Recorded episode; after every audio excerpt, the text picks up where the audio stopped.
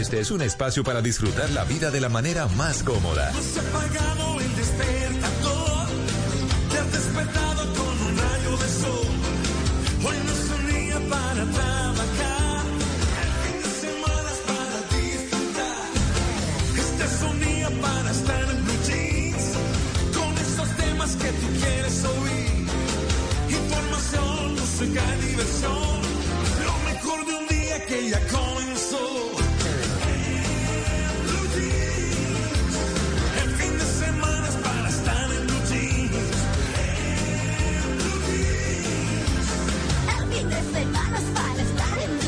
En Blue Jeans, con Malena Estupiñán, Luis Carlos Rueda, Mauricio Quintero, Juan Carlos Solarte, Juliana Cañaveral, el profesor Fernando Ávila y un grupo de expertos e invitados especiales para iniciar su fin de semana de una manera más agradable. Dirige María Clara Gracia. En Blue Jeans, todo lo que tiene un buen fin de semana por Blue Radio y bluradio.com, la nueva alternativa. Fin de semana es para estar en blue jeans. Quédate en casa.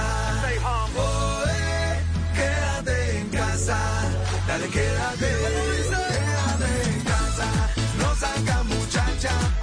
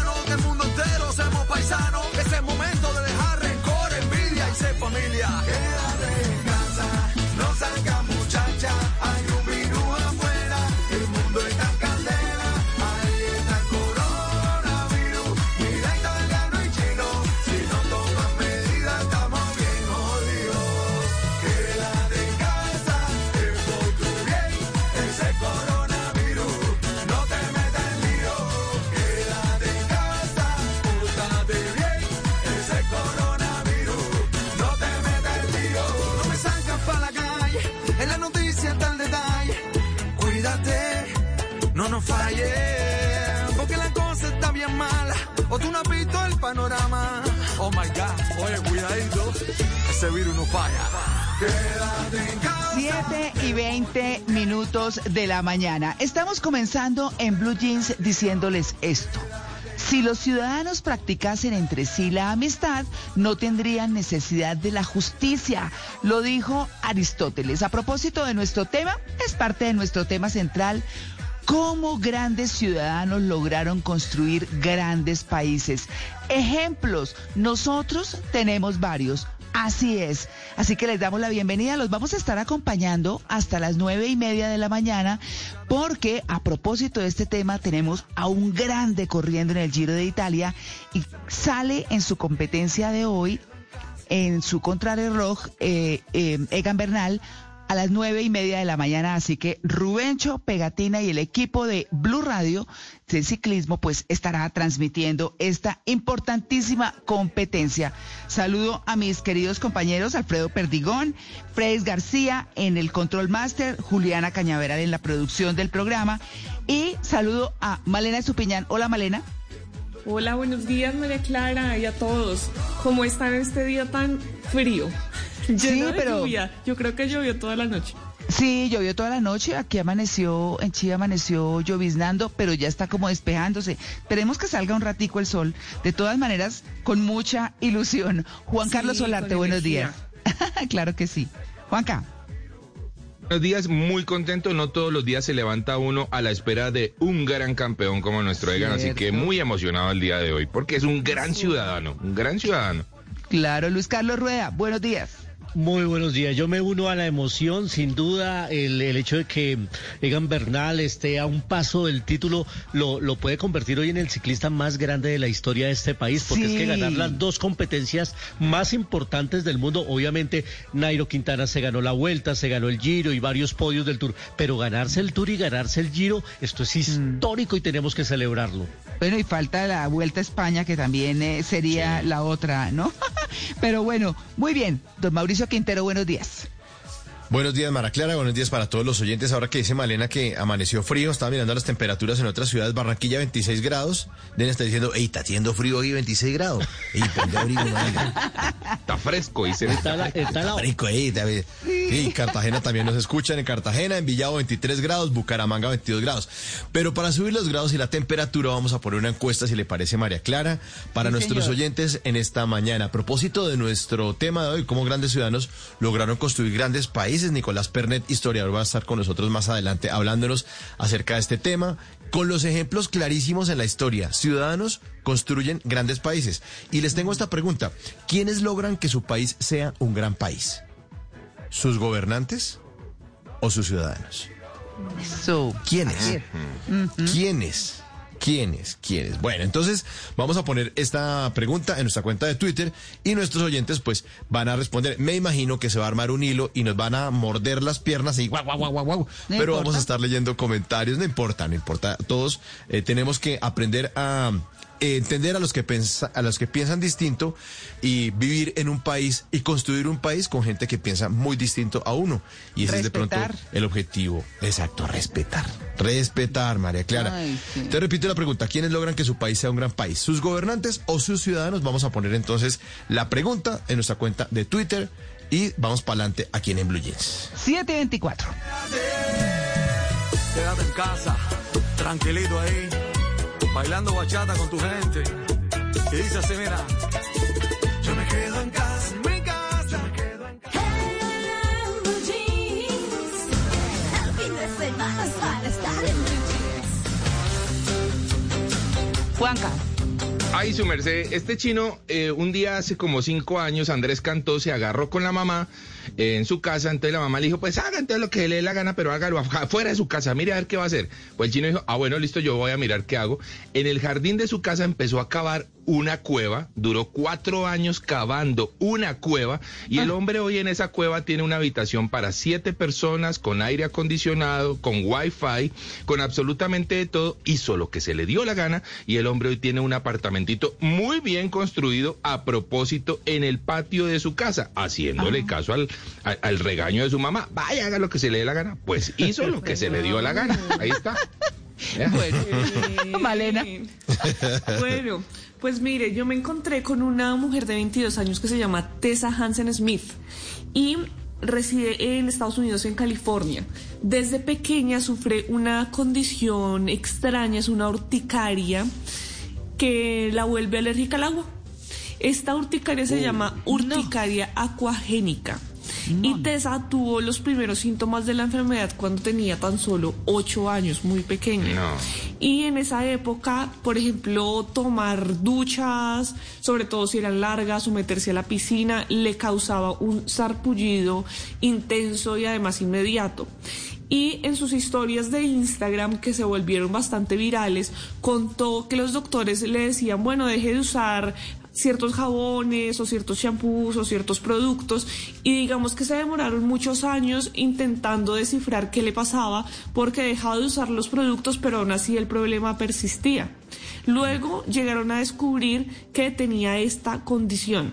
Y es una condición que dice ella que es realmente difícil de tener porque incluso es alérgica a sus propias lágrimas, a su saliva, a su sudor y que es muy propensa al agotamiento por calor y tiene que evitar la actividad física. De hecho, dice que la transportan en su universidad, dentro de su universidad, porque de lo contrario, pues si suda, imagínese, llega con urticaria, se descompensa con fiebre, con migraña y comentó que solo puede ducharse dos veces al mes.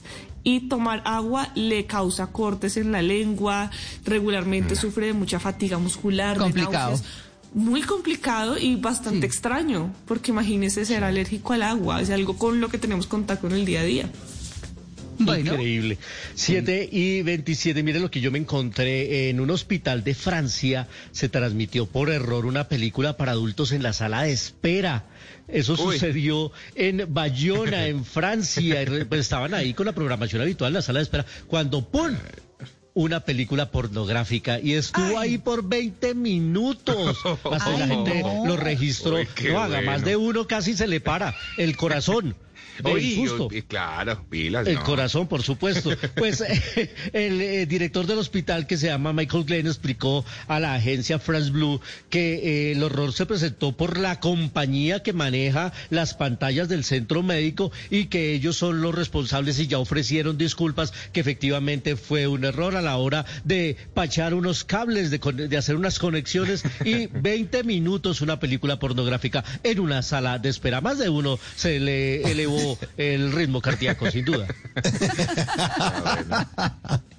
Oigan, miren lo que me encontré. En Estados Unidos están vendiendo entradas para un concierto por 18 dólares para los que tengan vacuna anti-COVID, pero los no vacunados van a tener que pagar 999 dólares. O sea, toma lo tuyo. El concierto será el 26 de junio, el sábado, 26 de junio en la ciudad de San Petersburgo, en eh, la Florida, donde se presentan las bandas de pump rock, Teenage Bottle Rock. Make War y Rotten King. Para ese concierto, pues los que presenten los certificados oficiales de haber recibido las vacunas anti-COVID de Pfizer, Moderna y Johnson Johnson, pues van a poder comprar las entra- entradas anticipadamente por 18 dólares. Los que no deben pagar 999. Pero la gente, los promotores que llaman Lee Food Promotions, la empresa que organiza este evento, aclaró que no es que estén negando la entrada a personas no vacunadas, sino que solamente quieren tener un espectáculo seguro para todos los asistentes. El lío también se presenta es porque eh, Ron DeSantis, que es el gobernador republicano de la Florida, firmó una orden ejecutiva, acuérdense, que prohíbe la exigencia de pasaportes del COVID para asistir a cualquier evento en ese estado, con el fin de evitar eh, que existan dos clases de ciudadanos Lo- y, y además que exista Claro. discriminación. Pues muchos eh, expertos locales en salud dicen que obligar a las personas a mostrar los certificados médicos personales es una forma de discriminación. Vean hasta dónde va el tema. Uno también tiene que pensar en los demás, pero cuando le exigen el pasaporte, pues van a decir entonces que los están discriminando. Por ahora es una forma de promover la vacuna, como muchas que hemos, de las que hemos hablado aquí en Blue Jeans, de las que hacen en Estados Unidos, para que la gente por fin vaya y ponga el brazo y pin, le metan el pinchazo y estemos todos un poquitico más seguros y más sanos.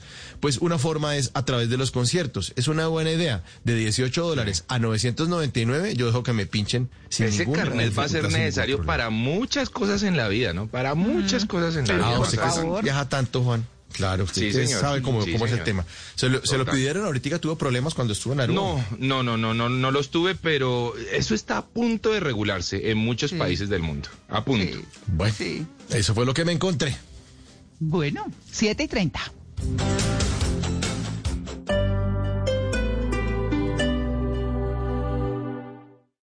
Esta es Blue Radio. Sintonice Blue Radio en 89.9 FM y grábelo desde ya en su memoria y en la memoria de su radio. Blue Radio, la nueva alternativa. Te contamos tres cosas que puedes hacer con 5 millones de pesos. 1. Pagar la cuota inicial de tu propiedad en un condominio campestre. 2. Vivir con las comodidades de un club. 3. Realizar una inversión que garantice tu futuro. Con solo 5 millones de cuota inicial puedes ser propietario en nuestros condominios campestres a nivel nacional. Visita elpobladosa.com y haz tu sueño realidad. La Universidad de La Sabana participó en un estudio en 72 países para tratar de descubrir cuál ha sido la afectación en la salud mental que ha tenido la pandemia. Los resultados son sorprendentes. Les doy este dato. El 96,2% de la ansiedad ha sido extremadamente severa, según reportan los resultados de este estudio, del que estaremos hablando este domingo en Generaciones Blue. Generaciones Blue. Este domingo a las 12 del día. Generaciones Blue por Blue Radio y bluradio.com. La nueva alternativa.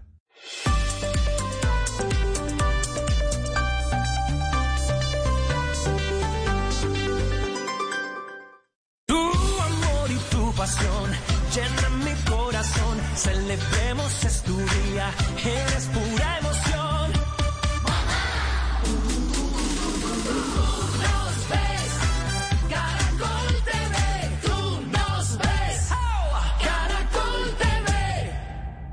Eres un romántico empedernido. Sabes que por amor haces lo que sea. Incluso cocinar las más ricas pastas. Y traer a tu casa una de las ciudades más románticas del mundo. Donde Romeo y Julieta se amaron por siempre. Sin duda, eres un campeón. Una de las capitales mundiales de la ópera. Para ti, nada es imposible. Apuesto a que eso no se lo esperaba. Pastas Verona. Si sabes de amor, sabes de pasta. Trabajamos pensando en usted. Comienza ya tu desafío para convertirte en superhumano. Rétate a diario con todos los productos de la tienda virtual del desafío. Compra tus implementos deportivos o arma tu kit y obtén grandes descuentos. Envíos disponibles a toda Colombia. Entra ya a caracolplay.com y ponte en modo desafío.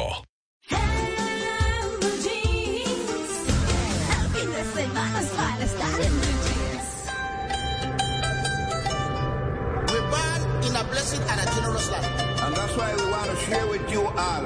Uno enjoy.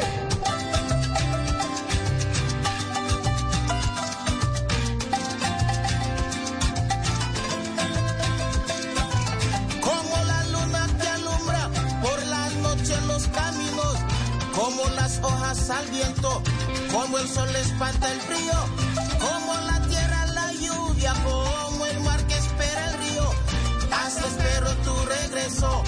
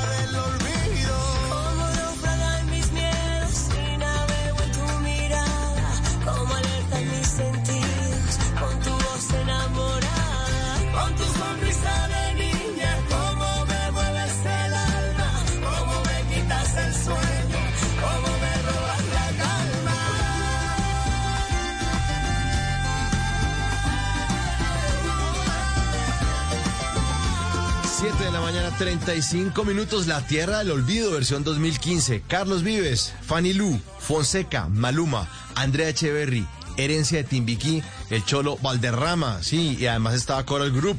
Muchos, muchos artistas colombianos haciendo una nueva versión de este, de este exitazo de los años 90 de Carlos Vives, La Tierra del Olvido, para hoy que estamos hablando de cómo grandes ciudadanos lograron construir grandes países. Hemos fijado una encuesta para que ustedes hagan parte en Blue Jeans y la pregunta es la siguiente, ¿quiénes logran que su país sea un gran país? ¿Sus gobernantes o sus ciudadanos? Y responden nuestros oyentes, sus gobernantes 15%, sus ciudadanos 85%. ¿No? Y se hace un hilo y obviamente la gente escribe, dice, ¿quién hace esa pregunta? Ah, perdón, eh, do- arroba don Juan del Necio, dice, ¿quién hace esa pregunta de vivir en Suiza o carece por completo del principio de la realidad? No, pero- Ay, ay, ay, ay, ay. Ah, bueno. No. Y no, no, dice eh, David Gómez, con la bandera Junior, me imagino que es ahí bien costeño, David Gómez dice, los ciudadanos, ya que somos nosotros los que elegimos a las ratas de los gobernantes, está bravísimo, ay, que no joda. Eh, y eh, eh, Cur24 dice, la pregunta es necia, ¿no? ¿O es que el gobierno es extraterrestre como ciudadanos y miembros de un Estado social de derecho podemos ejercer nuestros puestos públicos y a su vez trabajar con transparencia? La sociedad es la que tiene que reconsiderar su actuar. Ahí están las opiniones ay. de nuestros oyentes. Pero la mayoría Soltaron dice los que perros, los ¿no? que los que sí, pero y más tarde hay unos insultos muy, muy chéveres. Eh, más abajo digo. Y más tarde lo leo. Eh, sus ciudadanos, 85% de sus gobernantes, el 15% apenas. Vamos a construir país. Eso es lo que tenemos que hacer nosotros los colombianos para que esta deje de ser la tierra del olvido.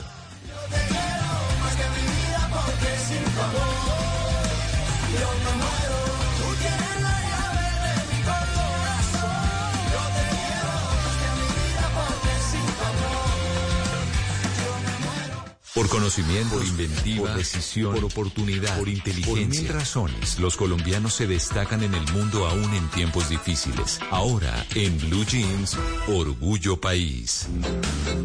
7 de la mañana, 37 minutos. Vamos a hablar de unos estudiantes del CESA que crearon COEL, que pretende reutilización de envases en productos de aseo. Se trata de un sistema de recargas para um, un práctico envase de desodorante restra la problemática, de recipientes de un solo uso que inciden en la contaminación del medio ambiente. Esto resultó elegido como el mejor modelo de negocio de la Feria de Espíritu Emprendedor 2021 celebrada en el CESA. Y el nombre es Coel, que significa fresco en holandés. La apuesta de esta marca de productos de aseo personal es la de ofrecer una nueva experiencia de consumo ambientalmente consciente de los productos de higiene personal. Le preguntamos a Juan David Saibi Rey cómo era este producto, pero además de eso, cómo les está yendo en pandemia, con la reactivación económica, y esto fue lo que nos contestó. Bueno, antes de contarte un poco acerca de cómo funciona nuestro primer producto, es importante tener claro que partiendo de que somos una marca de productos de aseo personal, decidimos empezar por nuestro primer producto, dentro de esta línea de reutilización que te vengo contando, el desodorante Coel. Un desodorante en barra, en donde mediante un sistema de recargas o pods, como le llamamos nosotros, ofrecemos una nueva experiencia en el consumo de tu desodorante. ¿Cómo funciona? Lo, re- lo resumimos en tres simples pasos. El primero es que compras tu kit inicio, el cual viene con un aplicador o envase y una recarga o pod, como ya te dije que, lo llamábamos nosotros. El segundo es que usas tu desodorante normalmente, como si fuese cualquier otro desodorante, el que compras en el supermercado, lo usas. Y el tercer paso, y es acá donde está el cambio en la cultura de consumo que ofrecemos y que proponemos, y es que cuando se acaba el contenido de tu desodorante, simplemente colocas una recarga nueva dentro de este aplicador. Y este queda como si fuese un desodorante totalmente nuevo, pero sin la necesidad de botar un mecanismo totalmente funcional a la basura. Mediante este sistema de pods que te cuento, conseguimos que nunca botes el envase de tu desodorante, reduciendo así el impacto ambiental de estos plásticos de un solo uso que, que pues tanto te vengo mencionando y contando. Durante la pandemia han surgido muchos emprendimientos y este es uno de ellos. Pero ¿cómo llegaron a crear Coel y cómo esta marca ayuda al medio ambiente? Nos cuenta Juan David. Te cuento un poco acerca del proceso de cómo llegamos a Coel y es que realmente empezamos a pensar en problemas a los que se enfrentan las personas en su día a día. Y nos dimos cuenta de un problema que todos los días tenemos enfrente frente a nuestros propios ojos. Y ese problema son los desperdicios de plásticos de un solo uso, sobre todo en los productos de aseo personal. En donde un problema que viene desde la cultura de producción y de consumo, en donde después de que se acaban esos productos simplemente se desechan. Todos tenemos nuestros productos de aseo personal, los usamos, estos vienen en un envase normalmente plástico y simplemente lo botamos a la basura. Y lo grave es que se están desechando mecanismos totalmente funcionales. Teniendo esa problemática en la cabeza, decidimos crear Coel, una marca de productos de aseo personal en donde ofrecemos una cultura de consumo diferente, moderna y ambientalmente consciente, siempre bajo una premisa basada en el concepto de reutilización, para así poder minimizar el impacto que tiene el desecho de los plásticos de un solo uso y un poco la problemática que te venía contando anteriormente. Pues si quieren saber más de esta marca, de esta empresa, los pueden encontrar en Instagram como el coel.col. Coel es con K y luego punto col con L final. Si usted tiene un emprendimiento que surgió en medio de la pandemia o una pequeña empresa o una mediana empresa que está viendo cómo sobrevivir en medio de los cierres, de la pandemia, de las cuarentenas, pues entonces puede escribirme en mis redes sociales, estoy como arroba male estupinal. Así puedo contar su historia y entre todos nos ayudamos a construir un mejor país. En una columna se puede exaltar, denunciar, apoyar, opinar, compartir, conocer, entender, criticar y ofrecer un nuevo enfoque de lo que pasa en el mundo. Y ahora en Blue Jeans, un columnista nos contó. 7 de la mañana, 41 minutos. Un columnista que traigo hoy eh, se llama Rubén Montoya Vega, periodista del Expreso de Ecuador.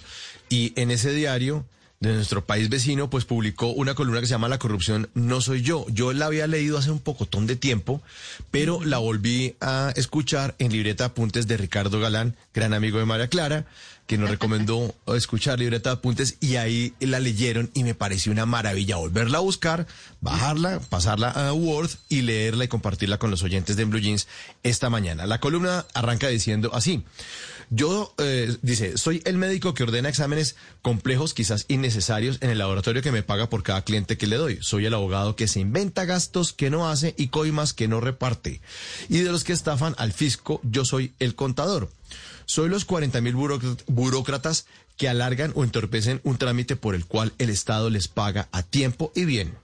Soy los 15 mil conductores multados cada mes por estacionar en doble fila y los miles más que no lo fueron por manejar viendo el celular. Soy el tendero que usa balanzas amañadas. Soy el proveedor que infla los costos y el gerente de suministros que se lleva el sobreprecio. Soy, soy, el supermercado que paga a sus proveedores cada tres meses, aunque recibe a diario el fruto de sus ventas. Soy los cientos de jueces o fiscales que tarifan sus providencias y dictámenes.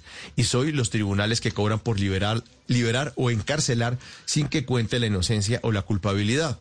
Soy quien contrata a extranjeros para, comillas, ayudarlos y les paga menos del sueldo vital.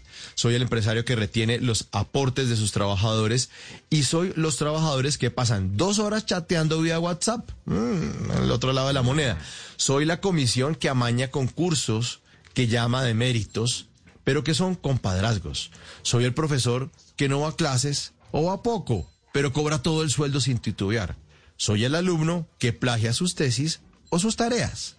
Soy las amas de casa que no afilian a sus empleadas y soy las empleadas que roban comida a sus jefas. Soy el bacán que escucha música como si viviera en una casa alejada de campo, bota basura donde se le canta e insulta a quien le reclama. Soy el padre que inculca a su hijo que lo importante es tener, llegar como sea, ganar. Soy, en fin, el ciudadano bueno, devoto y honesto, patriota y trabajador que maldice haber nacido en este país. Porque alguien nos desgració la vida llenándola de políticos corruptos. Son ellos los culpables, los que joden a la nación. ¿Quién diablos los habrá elegido? Siempre me lo pregunto. Porque la corrupción son ellos. La corrupción no soy yo. Ah, qué buena columna. Eso sí, sí, la había escuchado. Y la verdad, Mauro, es que esa es la razón fundamental. Acuérdense que hace un muy buen tiempo dijimos acá cómo si los gobernantes eran corruptos, pues el pueblo se, el pueblo se sentía como, como que bueno, si ellos lo hacen, ¿por qué yo no?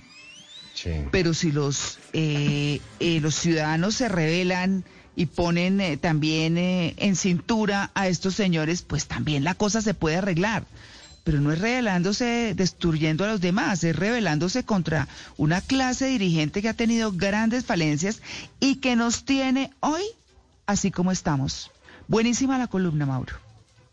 Ahí está, La corrupción no soy yo.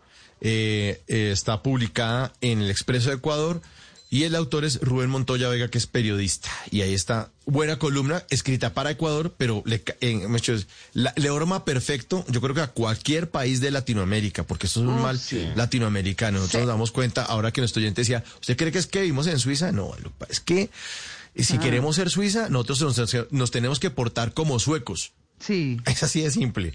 Así de simple, ser tan Ajá. cumplidos, Sí. eh, eh, sí, como suizos, perdón, Eh, eh, y ser tan cumplidos como sus relojes suizos, tan exactos Sí. como sus relojes suizos, Tan pero, honestos. pero tan honestos, tan cumplidores de, de la norma, juiciositos, trabajadores, empieza el, proyecto y lo termina eh, co- completico, no trabajar en degradé, no es la gente que entra, entra trabajando super pila ese trabajo y a los tres años está maldiciendo maldita empresa, esas asquerosas que ya yo cada día me robo un lápiz y saco fotocopias allá porque eso pues esos tienen plata.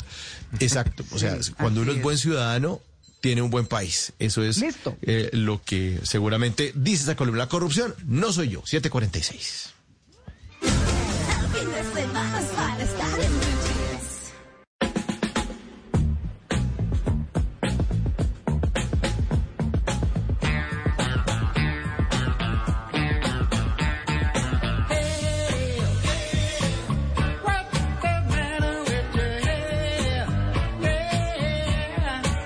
A las 7 y 46 con esta muy buena canción. Oiga, a mí me gusta poner una buena canción y sentarme frente a mi compu y ver qué jugueticos voy a comprar. ¿Ustedes son compradores compulsivos en línea o no? No, no, para nada. No, Conmigo quiebran.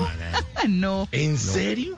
No, yo compro si acaso menos. cursos. cursi- cursos así. Ah, sí, pero de bueno. resto, no, no. No para productos. No, No, no, por yo ejemplo. soy de, no, yo soy, como dicen, eh, de la vieja guardia, old style, como quieran, pero a mí la ropita me gusta en el sitio, medírmela, toda la cosa, o sea, no es lo mismo, entonces, no. Mm, bueno, eso está chévere. Sin embargo, María, sí le tengo que contar que em, en los últimos, en el último año, el 21% de los colombianos hace más compras por internet que antes. ¿m? Claro. La, la cifra ha subido, por supuesto que la gente pues no, no va a los lugares, así que em, así que estas plataformas pues se han visto muy beneficiadas, pero uno generalmente casi que siempre llega a la misma. Así que Luis Hernández, de un sitio que me pareció muy interesante, eh, de cosas.com, me contactó justamente solicitándome una cita con Juaca para explicarme el diferenciador de ellos, porque está chévere hacer esto de compras en línea y qué es lo distinto de ellos. Así que bueno,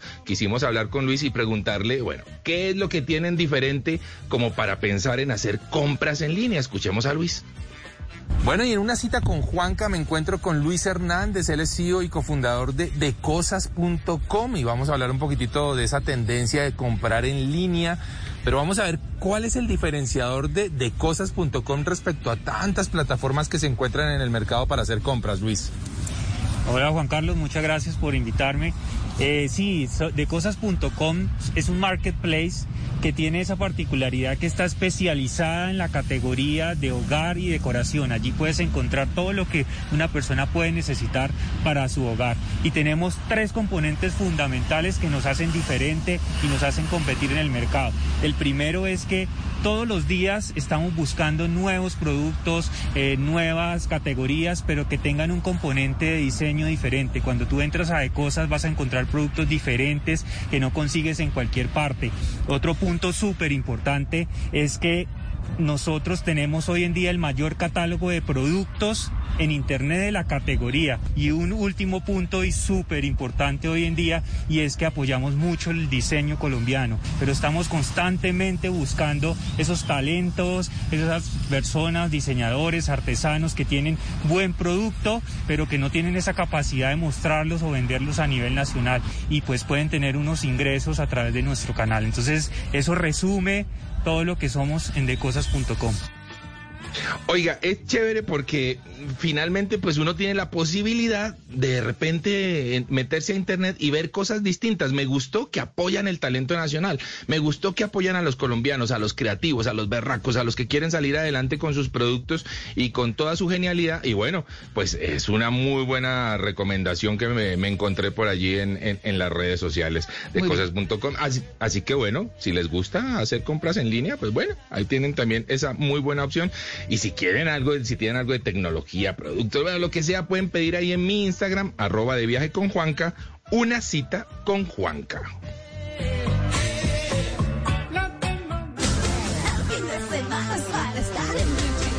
Mucha gente se acerca al tema de la huerta porque eh, tiene esta cuestión gourmet o de Bueno, a las recordar, 7 y volvemos a la 50 nuestra productora Juliana Cañaveral con su podcast. ¿Qué nos recomienda hoy, Juliana? Buenos días. Muy buenos días, María, para usted y para todos. Hoy les traigo un podcast que se llama Botánica Ligera. Es un podcast argentino y su mensaje principal, María, es que todos podemos tener plantas. Ellos dicen que solo se necesita un poco de información, así que su objetivo es justamente entregárnosla. Ellos conversan con expertos, con referentes en jardinería, también temas que tienen que ver con la ciencia, pero todo alrededor de, este mismo asunto y con asuntos también de eh, sostenibilidad. Tiene 32 episodios este podcast de Botánica Ligera. Es conducido por Inés Viturro. Ella es una periodista licenciada en Ciencias de la Comunicación y tiene una tecnicatura, como le dicen en Argentina, en jardinería de la Universidad de Buenos Aires y se ha dedicado entonces a compartir su conocimiento sobre este tema a través del podcast Botánica Ligera. Este episodio, María, que estamos escuchando es el número 23, se llama Huerta en Macetas y está enfocado justamente a las huertas urbanas para que todos los jardineros de las ciudades puedan tener más herramientas y promover también el cultivo de los alimentos en la ciudad. Entonces acá le explican usted qué es lo que tiene que hacer con el suelo, cuáles son las mejores semillas o las eh, plantas, frutas que usted puede cultivar en su propia casa. En este capítulo en particular, la invitada es Gabriela Escribá, que es una técnica en floricultura y jardinería, también argentina, que es la que nos va contando todos los detalles y nos va haciendo todas las recomendaciones. Otros temas que ustedes van a poder encontrar en Botánica Ligera, pues la clasificación de las plantas, si les interesa saber un poco más sobre este tema, sobre flores también, algunas comestibles, hay un, hay un capítulo de flores comestibles también muy bueno. Eh, está todo el tema de las plantas que, digamos, son más tolerantes a la sequía, hay sobre orquídeas, plantas medicinales también si les interesa, más o menos unos 30 minutos cada episodio de Botánica Ligera, que es mi recomendación, María, de podcast en este domingo. En terrazas va a ser muy importante el peso. Antes del sonido envolvente estaba el cine mudo. Antes de la grabación digital estuvo el celuloide. Antes de los multiplex estaban los grandes teatros. En Blue Jeans, un vistazo al pasado del cine en 35 milímetros.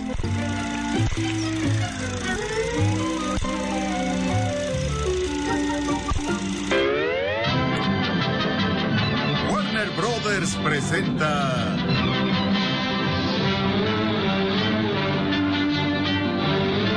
Fantasías animadas de ayer y hoy.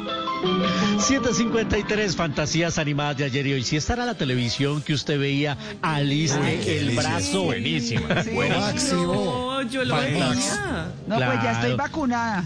Muy bien, muy bien. Y es que hoy estamos recordando con esta introducción, vamos a recordar a uno de los hombres más talentosos de la industria de las voces, el señor Mel Blanc, que nació un 30 de mayo de 1908. Este señor le dio voz a Porky, el Pato Lucas, al Pájaro Loco, Piolín, a Pepe Lepú, el gato silvestre, el gallo Claudio. Además fue la voz de Marvin el Marciano, hacía los sonidos del Correcaminos. Era Speedy González, el demonio de Tasmania, Elmer el Gruñón. Hizo de Pablo Mármol, de, hacía también el ladrido de No, Dino. Pedro. Eh, eh, Pedro. serio? Esa- todo, eh, no, era el capitán Cavernícola. Hizo la voz de Twiki en... Oiga, el gallo Claudio era buenísimo. muchacho. Claro, era, era muy bueno. Pues, pero su personaje más famoso, sin duda, era Box Bunny. Escuchemos un poquito de una escena famosísima de la caricatura de Box Bunny. Y ahora vamos todos a bailar. Hagan el saludo, que es de rigor. Junten las manos y den la vuelta. Ya empezó el baile de esta fiesta. Esta es una de las escenas clásicas. Por supuesto traje la versión en español que fue la que nosotros conocimos, pero este hombre sin duda fue una de las grandes estrellas. Box Bunny al principio se llamaba era Happy Rabbit, así se llamó el primer boceto que hicieron del famoso conejo de la suerte, que fue la versión que conocimos en español. En España lo conocían como el conejo castañuelas. Esos españoles ellos se inventan No, unas sí. cosas. No, que- Pero si a los no, no. mopeds les decían, a los mopeds dice que los teleñecos. A los mopeds en España. Sí, sí, sí. ¿Qué, qué les pasa? Los teleñecos. Sí, y a la rana renera, la rana Gustavo. Yo no sé qué le pasa a los españoles, pero bueno, hoy queríamos rendirle un homenaje al gran Mel Blanc, que mm, eh, pues pocas veces conocimos su voz real y casi siempre que lo invitaban a las entrevistas era, ay, haga, haga de, haga de Porky, haga, y lo entrevista, y lo entrevistó David Letterman. Y les voy a compartir en mi cuenta de arroba soy cinefanático la entrevista que le hizo hace ya varios años David Letterman en su show. Escuchemos un poquito.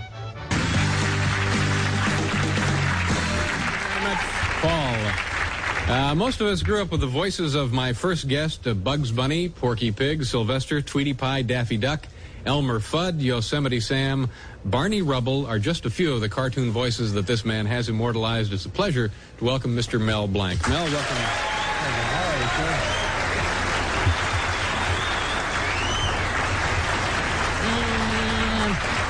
What's up, David? What's up, David? Es fantástico. Les voy a compartir la entrevista en arroba soy cinefanático para que vean el talento de este señor. Mel Blanc nació un día como hoy y lo traíamos al recuerdo cinematográfico aquí en 35 milímetros. Do you remember the first uh, voice that you did?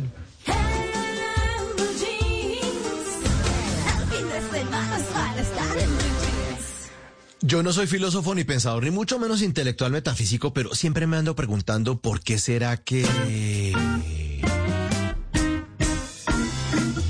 Oiga, ¿por qué será que hay gente que va al gimnasio y pudiendo hacerse adentro, escogen las máquinas que quedan al lado de las ventanas para que los que pasamos por ahí digan, ay, tan saludable, véalo, un domingo metido ahí, qué gente tan saludable. Ay.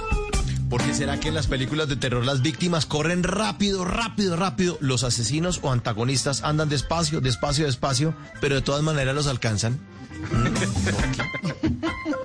¿Por qué será que las mujeres que son hermosas saben que son muy bellas, estrellas de, ci- estrellas de cine en la televisión? Les decimos que lo son. Sin embargo, salen corriendo donde los cirujanos o donde los es- esteticistas a inyectarse cuanta cosa les ofrecen para deformarse esa cara. Un abrazo para Helen Hunt. ¿Por qué será que los periodistas hablan de modelos webcam? Wet, wet, web, hombre, web, web es de internet. Wet es mojado. Wet es mojado. O sea, las, modelos le echan un baldado de agua al computador porque son modelos wet. ¿Por qué será que hay gente que le dice a uno que no se lo tome personal? Entonces, ¿cómo, cómo más me lo tomo? Si soy una persona, entonces, ¿cómo más me lo tomo? ¿Me lo tomo como un coge ollas? O sea, ¿qué hago? Me- así, en forma de coge ollas y me lo tomo así. ¿Por qué será que el cielo está despejado cuando es un día normal, pero si hay un evento celeste como eclipse total, luna de sangre o lluvia de estrellas, ahí sí se pone nublado? Le toca a uno verlo por internet, en la web, como la modelo web. ¿Por qué será que hay gente que anda muy desconectada de las noticias? O sea, el país está incendiándose y no falta el que escribe en alguna red social. ¿Alguien sabe de una mejor compañía de envíos porque necesito mandar un pedido para Jumbo y nadie me responde? ¿Alguien sabe qué está pasando? Y uno, ahí, pero a ver si nos conectamos. Y este último, ¿por qué será que los gringos terminan muchas de sus películas bailando? Sí van a dar en la jeta y todo, pero a algunos se le ocurre ponerse a bailar y todos se saben la coreografía, incluyendo los desconocidos, y se acaba la película. ¿no? Y mientras me voy bailando a desayunar, mientras dan voces y sonidos, me voy a seguir preguntando por qué será qué, por qué, por qué, por qué, huepaje, huepaje, huepaje.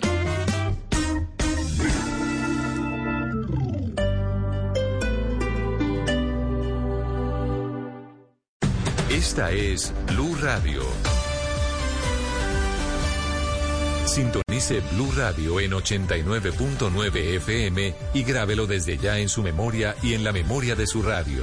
Blue Radio, la nueva alternativa. Te contamos tres cosas que puedes hacer con 5 millones de pesos. 1. Pagar la cuota inicial de tu propiedad en un condominio campestre. 2. Vivir con las comodidades de un club. 3. Realizar una inversión que garantice tu futuro. Con solo 5 millones de cuota inicial puedes ser propietario en nuestros condominios campestres a nivel nacional. Visita elpobladosa.com y haz tu sueño realidad.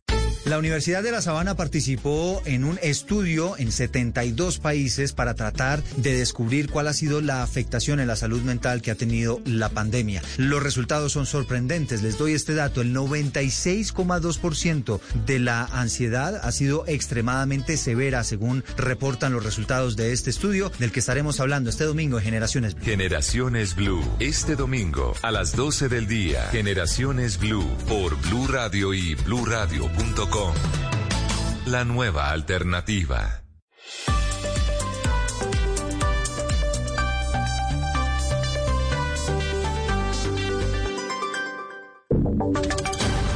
Voces y sonidos de Colombia y el mundo en Blue Radio y bluradio.com, porque la verdad es de todos.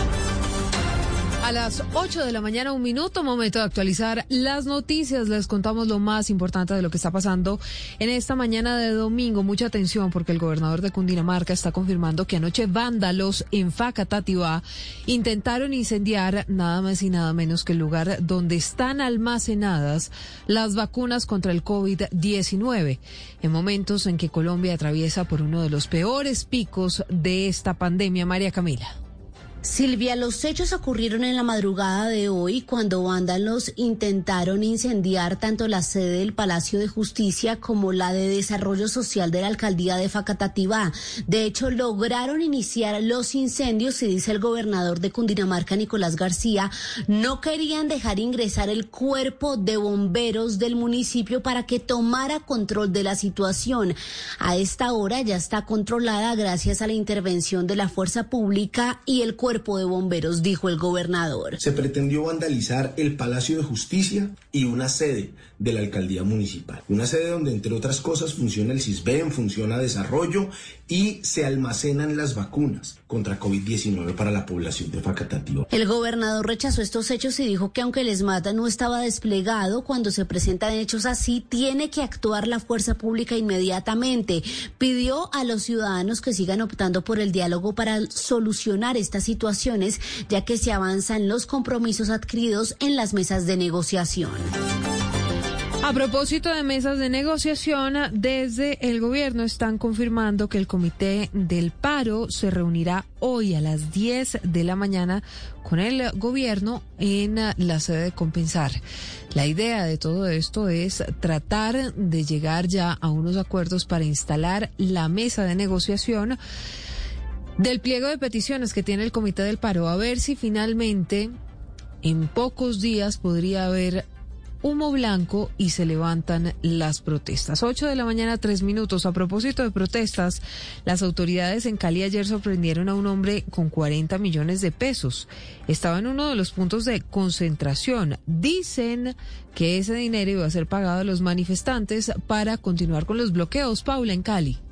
Silvia, sí, fue en un puesto de registro y control. Le solicitaron las autoridades a él detenerse y al verificar la bodega de la moto, pues hallaron los bajos de dinero que eran 40 millones de pesos. Esto fue muy cerca a uno de los puntos de bloqueo y según las autoridades era para pagar a los manifestantes y así lograr que continúen bloqueando las vías. El general Juan Carlos León, comandante de la Policía Metropolitana de Cali. Sabemos que esos dineros son los que se llevan allá para que estas personas sigan en estos puntos de la ciudad para continuar con los bloqueos. El hombre ha quedado en poder de la Fiscalía. Mientras tanto, Silvia, hay otro tema en la capital del Valle del Cauca y tiene que ver con la captura de un músico durante el pasado viernes que hacía parte del cacerolazo sinfónico. Pues en extrañas circunstancias, Álvaro Herrera fue capturado por las autoridades, según el general León, por estar involucrado en actos vandálicos en el sector de Ciudad Jardín. Esta persona fue capturada en momentos que hacían actos de daño bien ajeno y ataque a funcionario público del CAI de Ciudad Jardín. Allí fueron llevados a fiscalías, presentados ante el fiscal.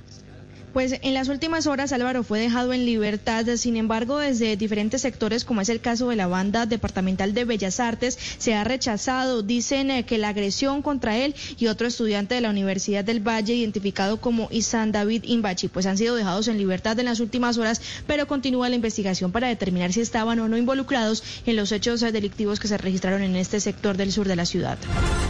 En Medellín está programada para este domingo una gran marcha en apoyo a la fuerza pública y para pedir el cese de la violencia en el país. Se espera que ciudades como Bogotá, Cartagena y Barranquilla también se sumen a Duan a esta iniciativa. Colombia te lleva en el corazón es el nombre que le dieron a la marcha convocada para hoy a las 9 de la mañana en las principales ciudades del país. En la capital antioqueña la convocatoria es en el Parque del Poblado, donde los manifestantes expresarán su apoyo al empresariado colombiano, a la policía y a las fuerzas militares, además de las instituciones gubernamentales y pedirán que se intensifiquen los esfuerzos para terminar con la crisis social y la afectación al orden público que vive Colombia. Catalina Álvarez es una de las promotoras de la iniciativa. Para expresar nuestros sentimientos de optimismo y ganas de pasar la página y salir adelante como país. Nuestros jóvenes y niños les queremos expresar con optimismo que en este país hay futuro, que tengamos esperanza, que con empeño, pasión y determinación nos sobrepondremos a esta grave crisis social que nos profundizó la pandemia y la reciente situación de orden público. También se espera que ciudades como Bogotá, Cartagena y Barranquilla se sumen a esta iniciativa. Y atención porque el Papa Francisco pidió hoy rezar por el pueblo colombiano. Mateo, en menos de un mes es la tercera vez que el sumo pontífice se refiere a la muy grave situación por la que está atravesando Colombia. Sí, Silvia, pues durante la oración del Ángelus de este domingo, desde la Plaza de San Pedro, el Papa pidió orar por Colombia después de ver a un grupo de personas con una bandera del país que estaban escuchando la oración. Escuchemos lo que dijo. Saludo de corazón a todos ustedes, procedentes de Roma, de Italia y de otros países. Veo que hay, que está Canadá, Colombia. Debemos rezar por Colombia.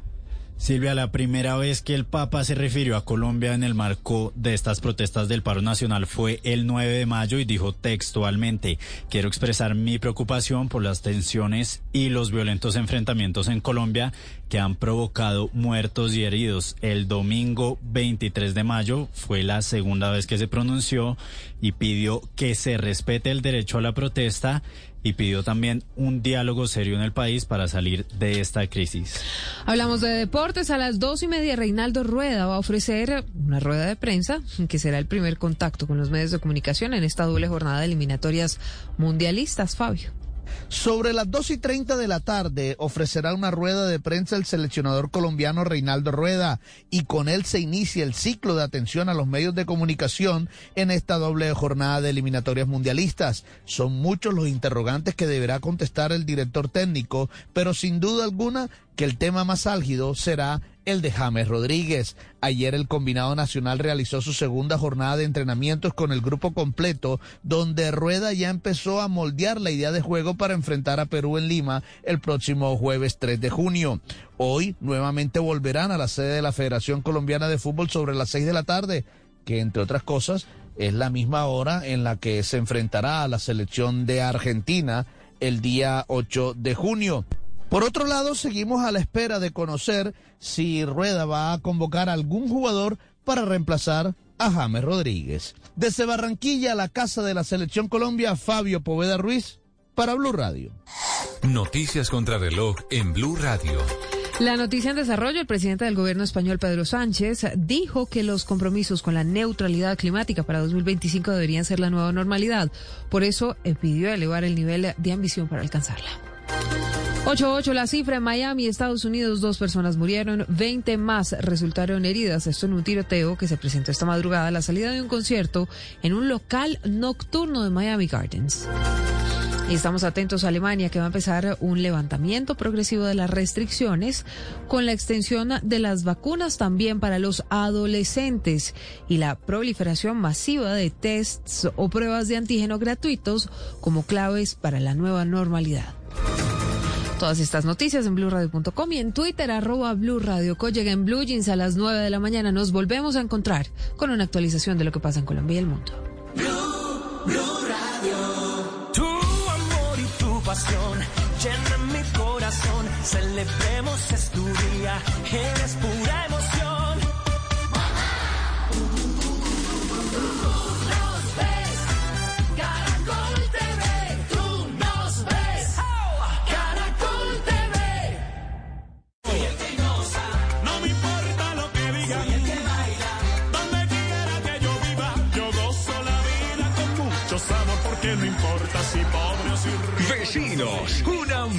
Carrera. Muy pronto en las tardes, por Caracol Televisión. Tú nos ves, Caracol TV. Lo que sucedió durante la semana en Colombia y el mundo en temas políticos, económicos, internacionales y culturales lo analizaremos en nuestra Sala de Prensa Blue. Muy buenos días, como siempre, es un gusto saludarlos. Como Un todos espacio dedicado para que usted se entere de las noticias más relevantes. Sala de Prensa Blue, domingos 10 de la mañana por Blue Radio y bluradio.com. La nueva alternativa. Blue Jeans. El fin de semana es para estar en Blue Jeans.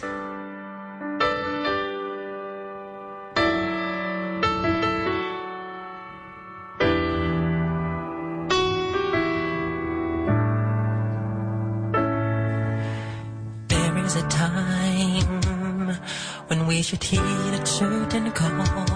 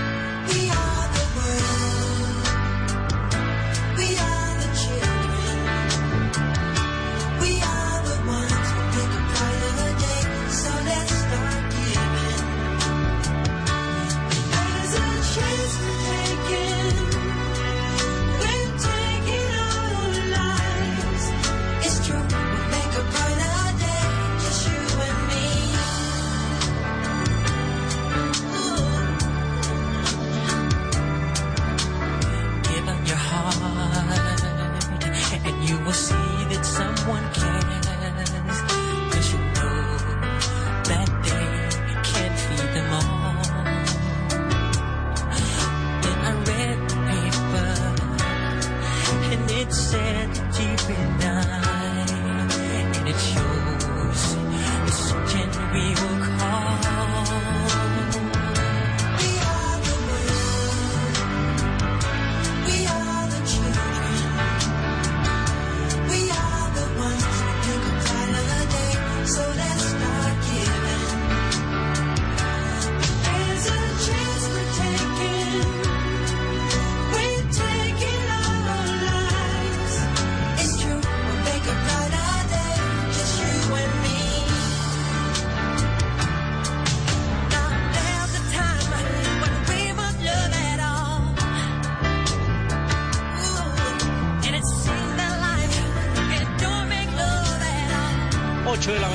13 minutos, a la versión solo del rey del pop Michael Jackson de We Are the World. De 1985, la canción que se volvió un himno para combatir la pobreza en África, especialmente en Etiopía, combatir la hambruna. Eh, la, idea original de esta canción, de hacer este proyecto, eh, surgió de Harry Belafonte después de ver esas imágenes de hambruna en Etiopía. Y él entonces se contactó al productor Quincy Jones y le dijo, hagamos algo, reunámonos varios artistas, podemos contribuir, no solo estamos aquí para vender discos, para llenar portadas de revistas y magazines, hagamos algo. Y le encomendaron la canción a Michael Jackson y a Lionel Richie. Ellos escribieron la canción y citaron a varios artistas famosos, entre ellos Ray Charles, Lionel Richie, Diana Rose, Tina Turner, Billy Joel, Stevie Wonder, Cindy Lauper, Bob Dylan, Bruce Springsteen y así muchos más se sumaron. Y el 25 de enero, el 28 de enero mejor, de 1985, se reunieron a grabar We Are the World, USA for Africa, porque los artistas también son parte de esos ciudadanos que pueden ayudar a construir un mejor país, a construir un mejor mundo. Y esta versión en especial, la que hace Michael Jackson en solitario, me parece absolutamente preciosa y por eso la quise traer hoy a este apartado de música aquí en el Blue Jean de Blue Radio. Michael Jackson con We Are the World.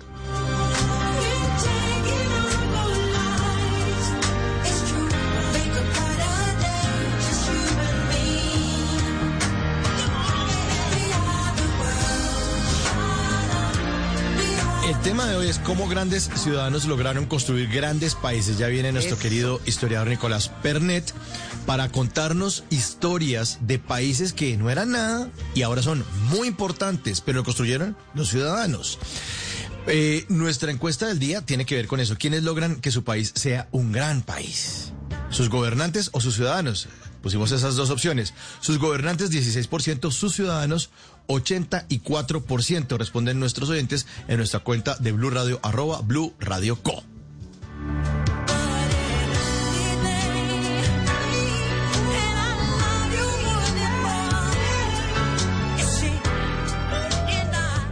Cada lugar, cada espacio, cada camino, cada destino, todo cuenta una historia. Ahora en Blue Jeans, historias de viajes.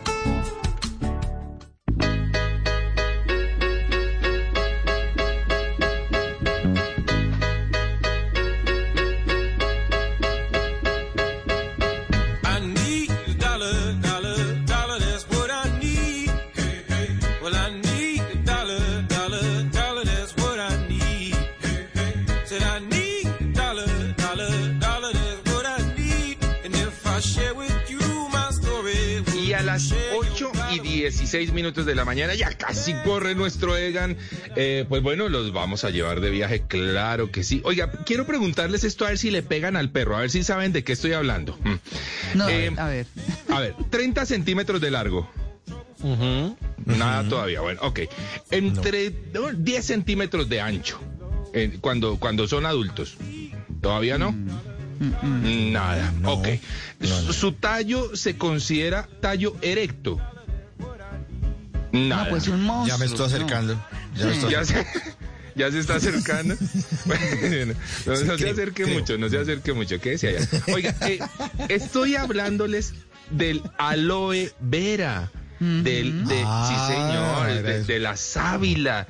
Eh, Yo, yo creo que para María C es un producto interesante. No, yo no sé si tú- se utiliza en realidad en la cocina la sábila, no sé. No, es muy saludable. Se utiliza, por ejemplo, en los batidos en ayunas. eh, Ah, y bueno, yo sí es que nunca en la vida he sido de mascarillas que me da física artera, la untadera y en la cara, pero, Sí. pero hay gente que la utiliza mucho para eso. Eh, Pero claro. Es súper medicinal, sí es chévere. Sí, es un producto bien interesante que por supuesto es el producto estrella de la isla de donde llegué, de Aruba. Porque sí, señores, los holandeses llevaron esta planta por allá a mediados de 1800 y hoy por hoy en Aruba hay un museo precioso que se llama el Museo del Aloe. Tuvimos la oportunidad de recorrer este museo, de ver la plantación, de ver absolutamente todos los procesos, los productos. Oiga, qué cosa tan bonita realmente. Tiene un ingreso al público de 23 dólares eh, por persona. Mm, Bueno, ahí eh, un poquito alto para mi gusto. Eh, pero la verdad que es una muy buena experiencia y los productos son carísimos. Los productos de aloe son carísimos, carísimos. O sea, un, un- un- sí, carísimo, María. Hace una cremita para manos, porque obviamente ese cristal, por ejemplo, es muy, es muy beneficioso, por ejemplo, para las quemaduras. ¿m? Bu- Buenísimo para las quemaduras. Esa cremita cuesta 70 dólares. 70 dólares, o sea, algo más de 200 mil pesos, una cremita ahí para una quemadura. Ay, yo prefiero echarme un tarrito de agua, ¿no? Y ya, se acabó. Pero bueno, tuve la oportunidad de hablar con Dendrik Jansen, este nombre un poco raro, y él nos cuenta un poquitito por qué es tan importante el aloe en, en Aruba o para la isla. Escuchemos a Dendrik. Bien, para, para, para, para nosotros, Aruba, eh, la sábila fue un, un boost económico para la economía en Aruba. Em, cuando comenzamos en 1890 a trabajar con la sábila, estábamos interesados solamente en una, una, una yodo, que es la, la, la sábila, la laxante, para exportarlo a otros países. Pero, ah, ¿sabe? Consiguieron otra manera de hacer productos laxantes y después comenzamos a trabajar con el gel cristal. Es que el gel cristal fue un otro tipo de, de ¿cómo se dice? Un challenging. ¿Por qué? Porque necesita trabajamos para, ¿sabe? Productos para la piel. Es que en 1966 comenzamos a trabajar productos. El primer futuro fue un. Y eso fue por, ¿sabe? Quemaduras severo, de se- segunda, tercera grado. Y eso fue más tanto que, ¿sabe? Fue el boost para la, industria de cosméticos aquí en Aruba. En el museo tiene sabe bastante información, no solamente de Aruba pero también de la sábila mismo, quién le usaba, antes que sabe toda la gente sabía de la aloe es que es un es un fábrica muy interesante para visitar porque no todo ah, yo en mi opinión no todos los, los veces puedo puedo ver cómo se hacen los productos. Aquí puedo ver cómo se cortan sabes los productos que consiguen en la tienda o en el mercado internacional Oiga, bien, le costaba un poquitito el español porque recordemos que en Aruba el idioma oficial es el papiamento, que es eh, la mezcla de varios de varias lenguas, ¿no? El holandés, el inglés, el francés, el eh, por supuesto las lenguas nativas. Así que es una cosa bien rara de escuchar mm, el espa- al, español casi no lo casi no le prestan atención a pesar de que están muy cerca de la costa venezolana en un día eh, realmente soleadito, despejado, se puede ver la costa venezolana, pero les cuesta algo el, español. Sin embargo, es una isla maravillosa, es un, es un lugar hermoso que recordemos se independizó eh, en, temas legales de Curazao en el 96, pero sigue siendo un eh, territorio holandés. Así que, pues bueno, no se necesita visa, con el pasaporte es suficiente. Sí se necesita eh, la prueba PCR para ingresar y además llenar algunos requisitos más y como un costo de ingreso a la isla que es de 30 dólares adicionales. Así que bueno, ténganlo presente si quieren visitar la isla de Aruba, está buenísimo y ojalá que cuando vayan a Aruba pues no dejen de conocer este producto que es el, el buque insignia de la isla que es el aloe vera. Buenísimo. Si quieren saber más de Aruba ahí en mi cuenta de Instagram, arroba de viaje con Juanca. Hoy los llevé al Museo de Aloe en Aruba. ¿Qué está de moda? Usar tenis todos los días. Vivir en el campo. Los carros eléctricos. Cultivar verduras. Viajar por carretera. Clases de culinaria. El streaming. Las camisetas. Usar poco maquillaje. Jeans de colores. Los sueldos. Los colores. No importa lo que sea. Si está de moda, está aquí. Tener gatos. Caminar descalzos en el prado. Montar en bici. Ahora, en Blue Jeans, está de moda. Ahora en qué está de moda, vamos a hablar que está de moda en tendencias para usar ropa. pues resulta que la moda es cíclica y hemos escuchado muchas veces esto. Y ahora los chalecos y los pantalones de pana están en tendencia. Yo me acuerdo mucho que cuando era pequeña los chalecos y los pantalones de pana eran un referente de lo que usaban las personas o de lo que habían usado hace pocos años y esto lo podíamos ver en fotos. Yo vi muchísimas fotos de mis papás con chalecos y con pantalones de pana. Incluso vi en sus Sí. armarios pantalones de pana. Claro. Que me Ah, pero es que pregunté, son una delicia. Eh, exacto. Me pregunté durante mucho tiempo por qué la pana es un material tan curioso, ¿sí? ¿Por qué no es igual a los otros tejidos? ¿Por qué es abultadito? ¿Por qué a mi hermano cuando era pequeño le ponían esos pantalones de pana cafecitos que lo hacían ver muy tierno? un clásico. Todos en primera comunión era trajecito de pana, una cosa. Exactamente. Bueno, pues volvió la tendencia del pantalón de pana, pero además de los chalecos. Resulta que mm, el chaleco, como lo conocemos, tiene más de un siglo de historia, pero fue popularizado por primera vez por el rey Eduardo VII, el abuelo de la reina Isabel II, como parte de su atuendo de casa. Ustedes saben que la actividad de la corona británica por excelencia es la casa. Pero no fue hasta las décadas de 1960 y 1970 que estos chalecos tomaron muchísima fuerza en la moda de la calle, entre hombres y mujeres por igual. Y en los años siguientes esta prenda tuvo algunos momentos altos, otros bajos, pero no volvió a formar parte de una corriente popular hasta este momento. Y todo esto se puede ver al descubrimiento centennial de los shows de los años 90.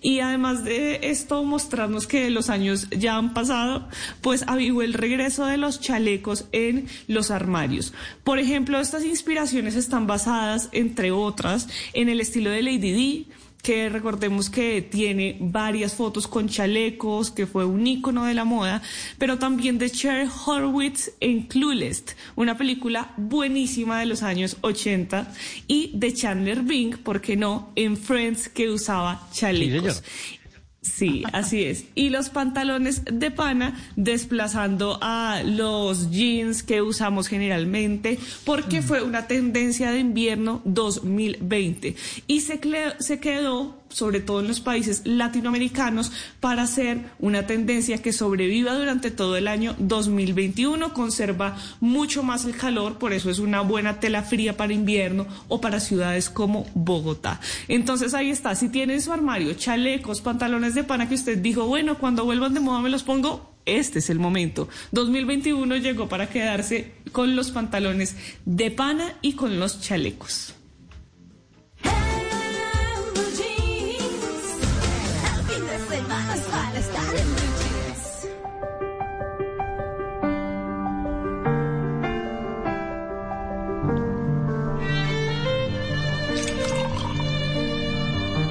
Sabes lo que es estar casada con un robot. El hombre quiere sexo a toda hora. No, no es Juan Carlos Solarte, no, no, eso es otro personaje. Yo dije, uy, me, yo dije, uy, me hackearon el celular. Dije, me hackearon el celular. Este es el tráiler de introducción de una serie que les quiero recomendar. Estamos explorando las diferentes plataformas que tienen contenido y hay una serie brasilera muy polémica porque habla de sexo, corrupción y política y se llama Final Feliz.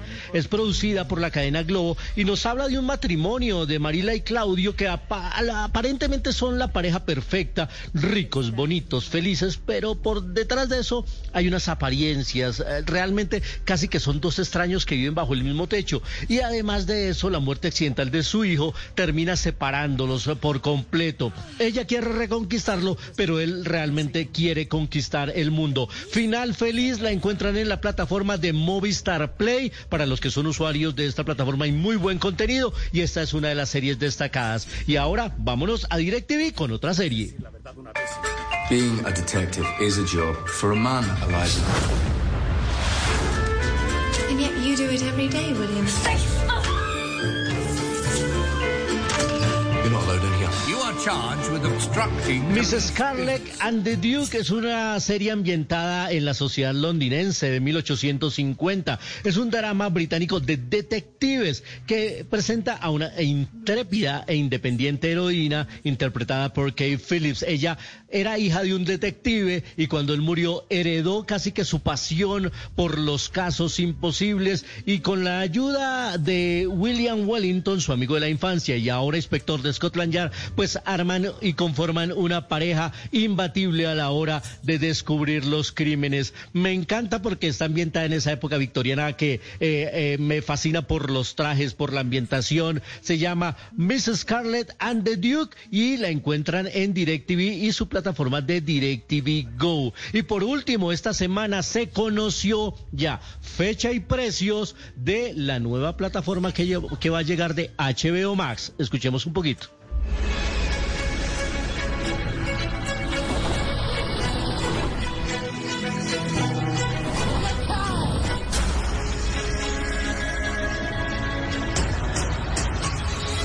Será el 29 de junio. Estamos a un mes de la llegada de HBO Max a Latinoamérica. 39 territorios de América Latina y el Caribe tendrán a partir de esa fecha, el 29 de junio, la oportunidad de acceder a esta plataforma que, como les había contado, llega muy fuerte y muy poderosa porque tiene todo el contenido de HBO, todo el contenido de Warner Bros. Picture, de Warner Channel, Warner Media, de TNT. Así que va a ser muy, muy fuerte este competidor. Y lo más importante y lo que más le interesa a los cinefanáticos, ¿cuánto vale?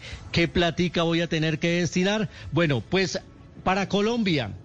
Si ustedes van a querer el plan estándar, que va a tener acceso a tres pantallas en simultáneo, contenido 4K, que así que es el, el plan básico eh, que van a tener en varios dispositivos, 19.900 va a costar. Pero si solo lo quiere tener en su teléfono móvil, le va a costar 13.900. Esos son los precios para. Latinoamérica. Pero consulten con sus cable operadores, porque si ustedes ya tenían el servicio de HBO, muy seguramente van a tener acceso sin pagar más para el contenido de HBO Max. Consulten con cada uno de sus cable operadores porque además empiezan también a aparecer las promociones por estos días, ¿no? De si se afilia acá, yo le regalo HBO Max y demás. Entonces, esos van a ser los datos iniciales. Pero esta es la información. Ya estamos a un mes de la llegada de otro fuerte competidor al mundo de las plataformas HBO Max.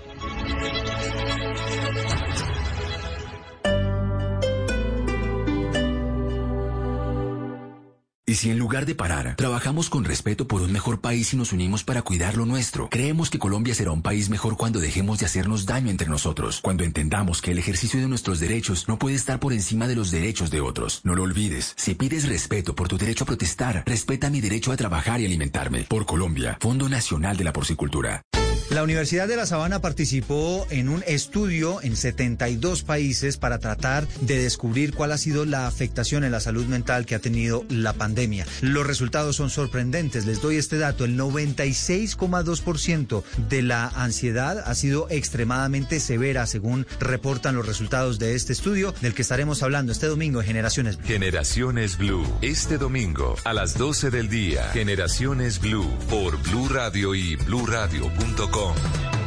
La nueva alternativa. Te contamos tres cosas que puedes hacer con 5 millones de pesos. 1. Pagar la cuota inicial de tu propiedad en un condominio campestre. 2. Vivir con las comodidades de un club. 3. Realizar una inversión que garantice tu futuro. Con solo 5 millones de cuota inicial puedes ser propietario en nuestros condominios campestres a nivel nacional. Visita elpobladosa.com y haz tu sueño realidad.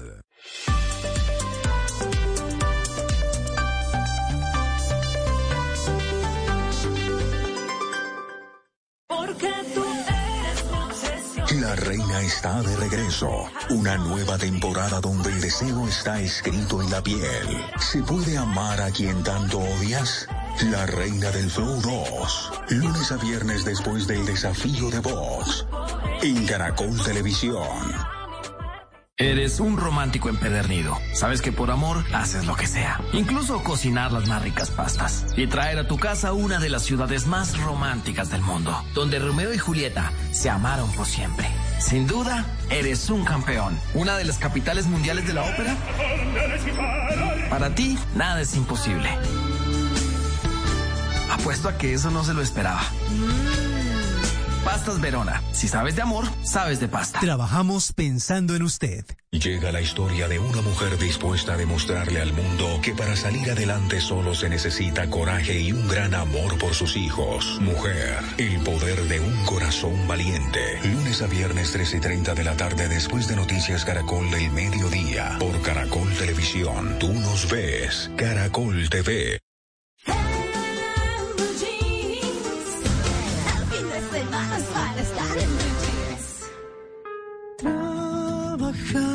Como dos locomotoras a todo vapor y olvidamos que el amor es más fuerte que el dolor que envenena la razón.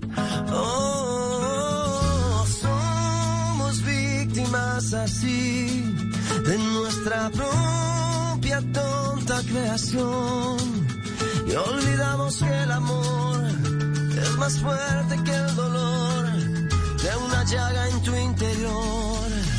Dos hermanos ya no se deben pelear, es momento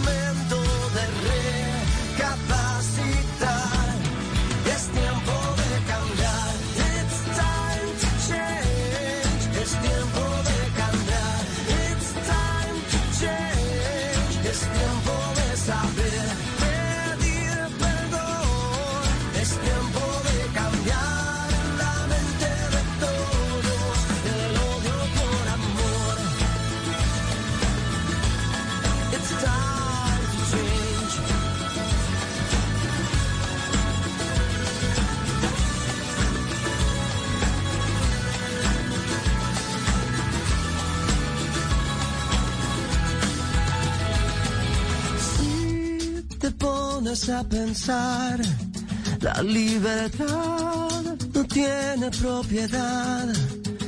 Quiero estar contigo, amor. Quiero estar contigo, amor.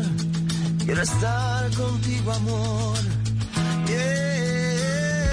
Si aprendemos a escuchar, quizás podamos juntos caminar de la mano hasta el final. Aquí y tú allá, de la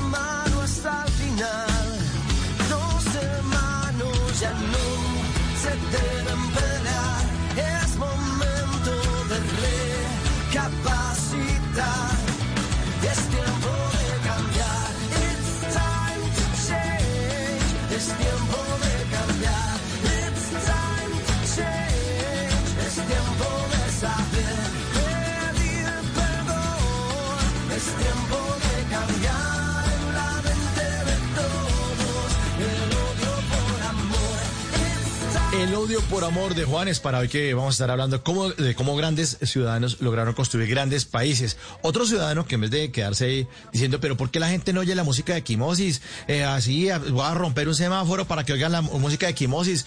Voy a ir a incendiar. el ca-". No, el tipo cambió su manera de hacer música, probó, creció, la sacó del estadio y logró hacer que Colombia fuera un país muy importante en el mundo, tocando en eh, momentos tan importantes como el Mundial de Sudáfrica 2010. Uno de los grandes artistas que ha tenido Colombia y que sigue haciendo trabajos espectaculares es Juanes, que nos invita en esta mañana con esta canción a cambiar el odio por amor. Nosotros los invitamos a seguir votando en nuestra encuesta que hemos puesto en nuestra cuenta de Blue Radio en Twitter, arroba Blue Radio Co.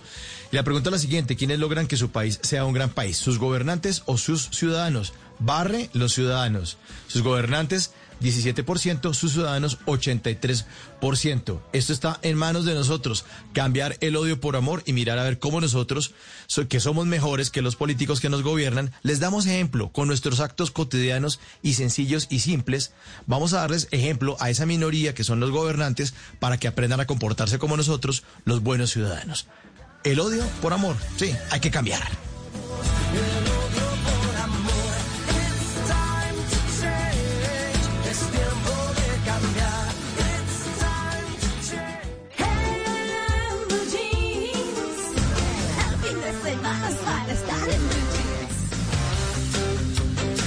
Bueno, a las 8 y 36 minutos de la mañana, pues vamos a abordar el tema central que les hemos estado anunciando.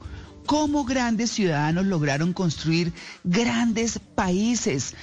Obviamente las situaciones han sido distintas y demás, pero lo que queremos traerles a ustedes es parte de la historia para que veamos qué historia vamos a escribir en este momento, qué vamos a dejarles a las generaciones futuras. Por eso hemos invitado a Nicolás Pernet, que es historiador, literato, traductor, premio Simón Bolívar de periodismo. Nicolás, muy buenos días. Buenos días, María Clara, ¿cómo están? Bien, bueno, con toda esta eh, situación, eh, ayer hablábamos de cómo eh, el paro y demás es más bien contra uno mismo, a ver cómo se replantea, cómo está viviendo y qué está pensando y qué está esperando, pero de uno mismo. Y hoy estamos hablando de esto justamente. ¿Cómo podría uno eh, decir o cómo podría mm, referenciar qué es un ciudadano? Parece una pregunta tonta, pero yo creo que vale la pena comenzar con eso. ¿Qué es un ciudadano? Bueno, sí, como tú dices, eh, eh, la palabra puede parecer sencilla y de hecho nació simplemente como, como el apelativo de la gente que vivía en las ciudades, en la, antigua Grecia, en Atenas, hace ya 25 siglos, pero tiene muchas más implicaciones con el tiempo que simplemente el nombre de la gente que vive en las ciudades, sobre todo en la, en la era moderna. Y cuando los historiadores hablamos de era moderna, no estamos hablando de 20 años, sino de, de dos siglos, de 200 años, de todo este ciclo de cambio político que hubo con las independencias de América, la Revolución Francesa, la independencia estadounidense, todo esto es lo que, lo que empieza en lo que se llama la modernidad en, en política y en filosofía. Bueno, ahí el ciudadano es que realmente nace con toda su fuerza, ya no es nada más quien habita la ciudad, sino que ya hace parte de un cuerpo político en donde tiene capacidad de injerencia, de decisión, donde puede influir en lo que, lo que hace ese país, lo que hace ese Estado. El voto es una de las manifestaciones de la ciudadanía. Eso hay que también tenerlo claro porque a veces se piensa que es el- la única manera de ser ciudadano es votar, pero ser ciudadano en general es estar implicado dentro de un cuerpo político mayor, como un país, como un Estado, y saber que dentro de ese Estado se, se tienen derechos y deberes, se espera que el Estado vele por ciertas seguridades del ciudadano y se espera que el ciudadano sea activo, participe y haga parte activa de ese Estado. Es un experimento, la verdad, porque la ciudadanía es realmente muy nueva. Cuando, no- bueno, cuando los historiadores hablamos de nuevo, pueden ser 200 años, que no es tanto tiempo si consideramos los miles de años de historia en donde la mayor parte de la población simplemente era súbdita. Y un súbdito no tiene más deberes que la obediencia no tiene más derechos que unos mínimos y básicos y no tiene más obligaciones ciudadanas que, que la de producir y la de pagar tributos y la de obedecer a sus monarcas. Entonces, realmente la ciudadanía te podría decir que es un concepto joven y que está en formación y que ha cambiado porque no fue lo mismo la ciudadanía que se instauró después de la Revolución Francesa, donde nada más los hombres blancos con propiedades eran ciudadanos.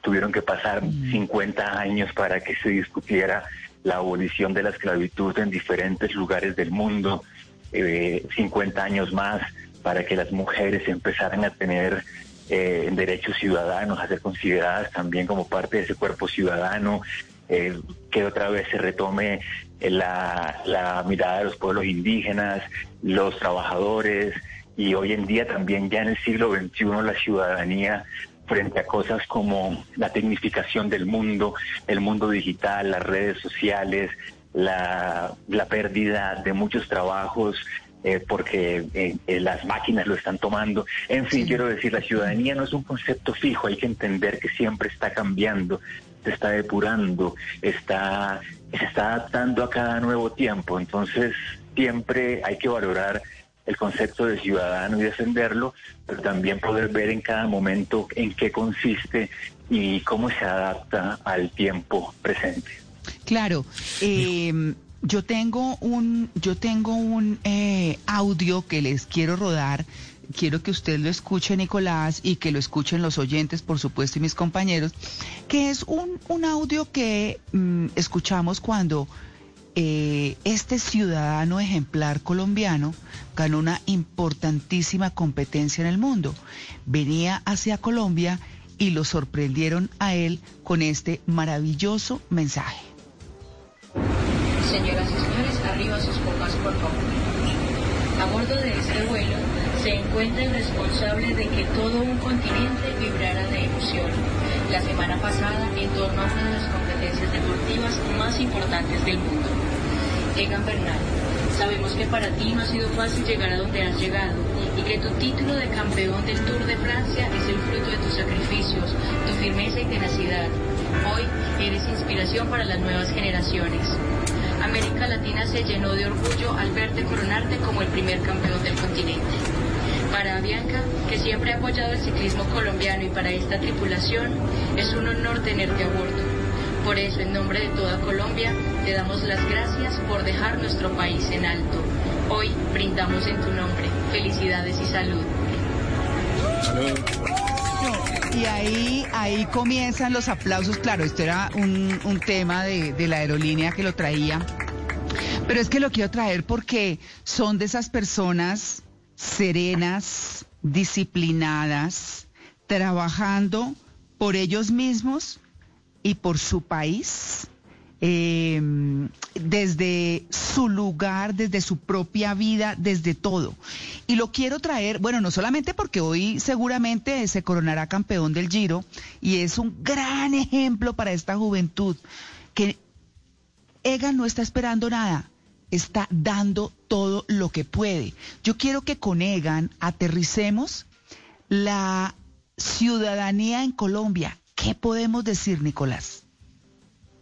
Bueno, eh, María, ya que trates el, tema de, de Egan Bernal y de los deportistas, yo quiero remarcar el hecho de que la ciudadanía es un concepto que se vive individualmente, pero que se piensa colectivamente.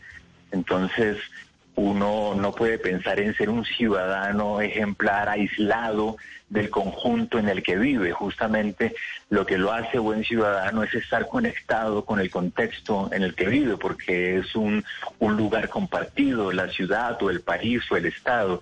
Y eso también se puede ver en los deportes. En, si, si, si, si, bueno, yo soy experto en ciclismo, ni soy comentarista deportivo, pero tengo entendido que, que el equipo de Egan Bernal eh, significó mucho en, en su victoria y en sus triunfos.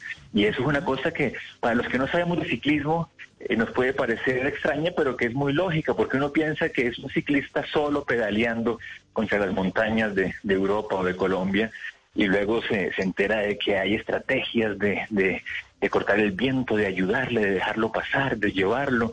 Y bueno, y eso para Colombia es un gran cambio en la medida en que siempre se, se destacó mucho por deportes individuales. Eh, los boxeadores que van y pelean contra, contra alguien en el ring o los pesistas que levantan un peso.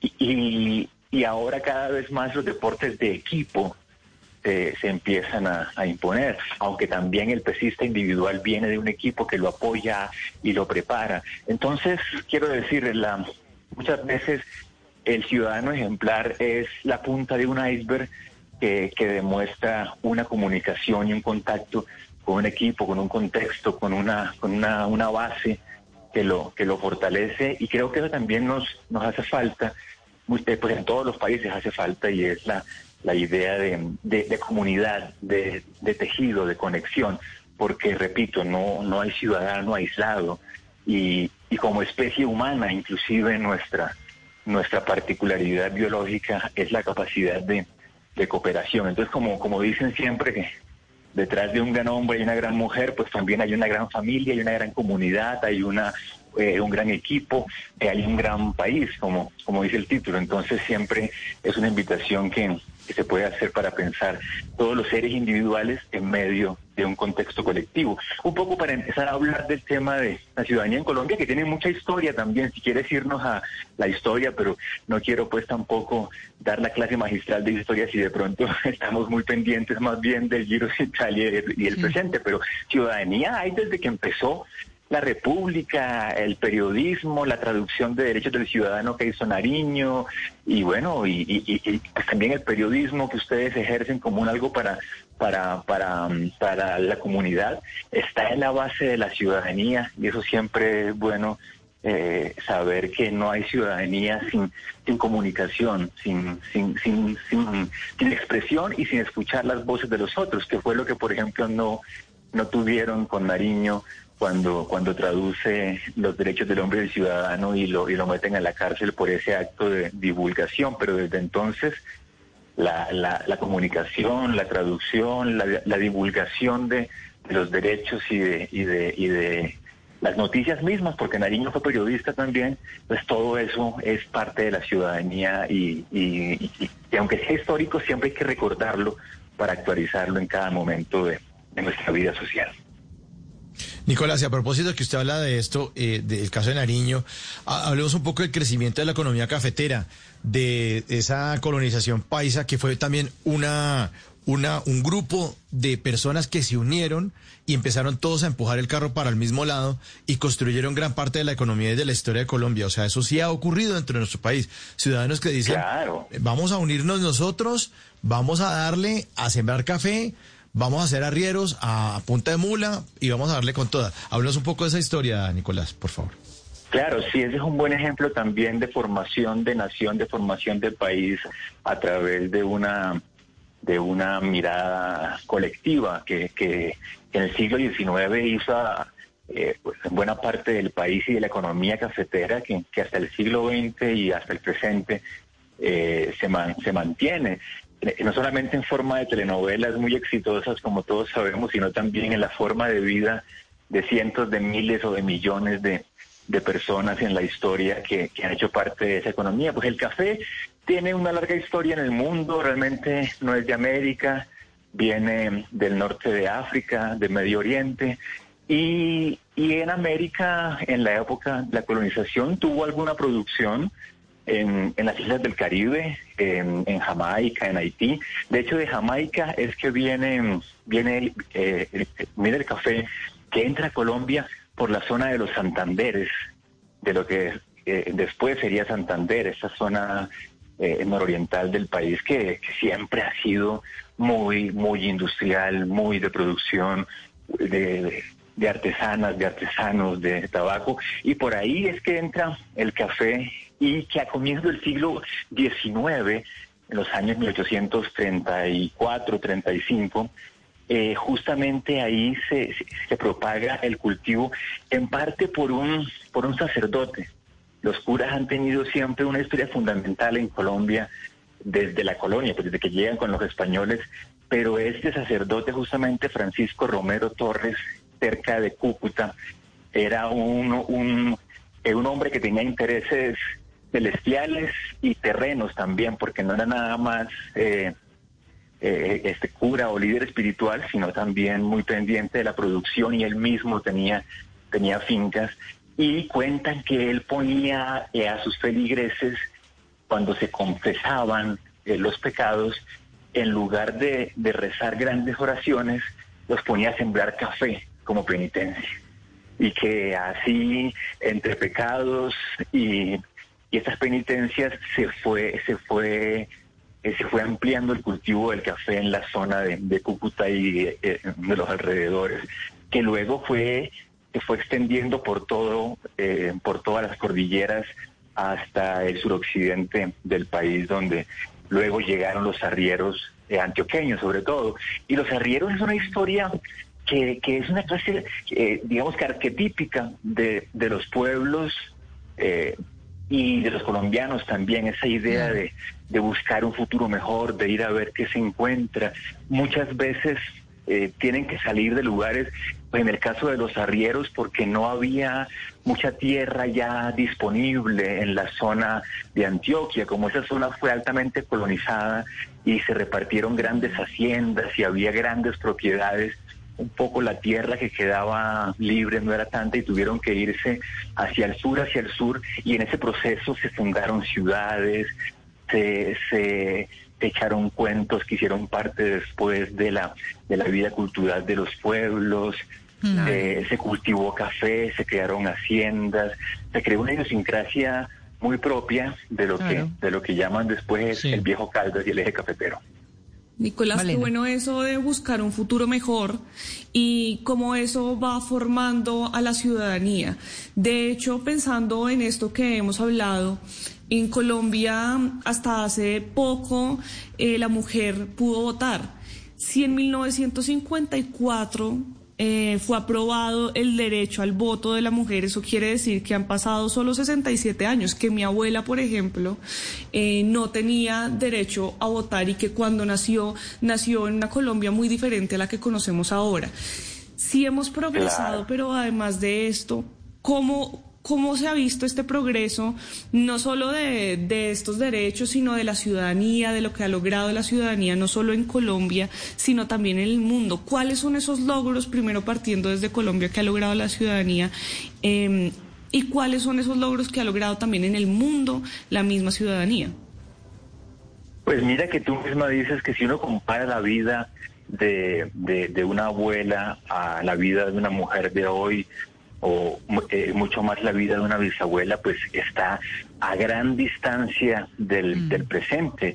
Eh, y es que no es nada más que no pudieran votar, que las mujeres no tenían derecho a la propiedad privada, eh, porque se, se consideraba que debían ser acudidas por un hombre, que era su esposo, su padre o a veces su hijo. Imagínate una señora de 60 años que, que toda su vida ha peleado y ha vivido, pero no puede tener propiedad porque, porque es su hijo varón quien tiene el derecho de la propiedad, no ella. Entonces, eh, eh, eh, hoy nos parece algo inconcebible, inaceptable, pero imagínate que hace un siglo era algo normal.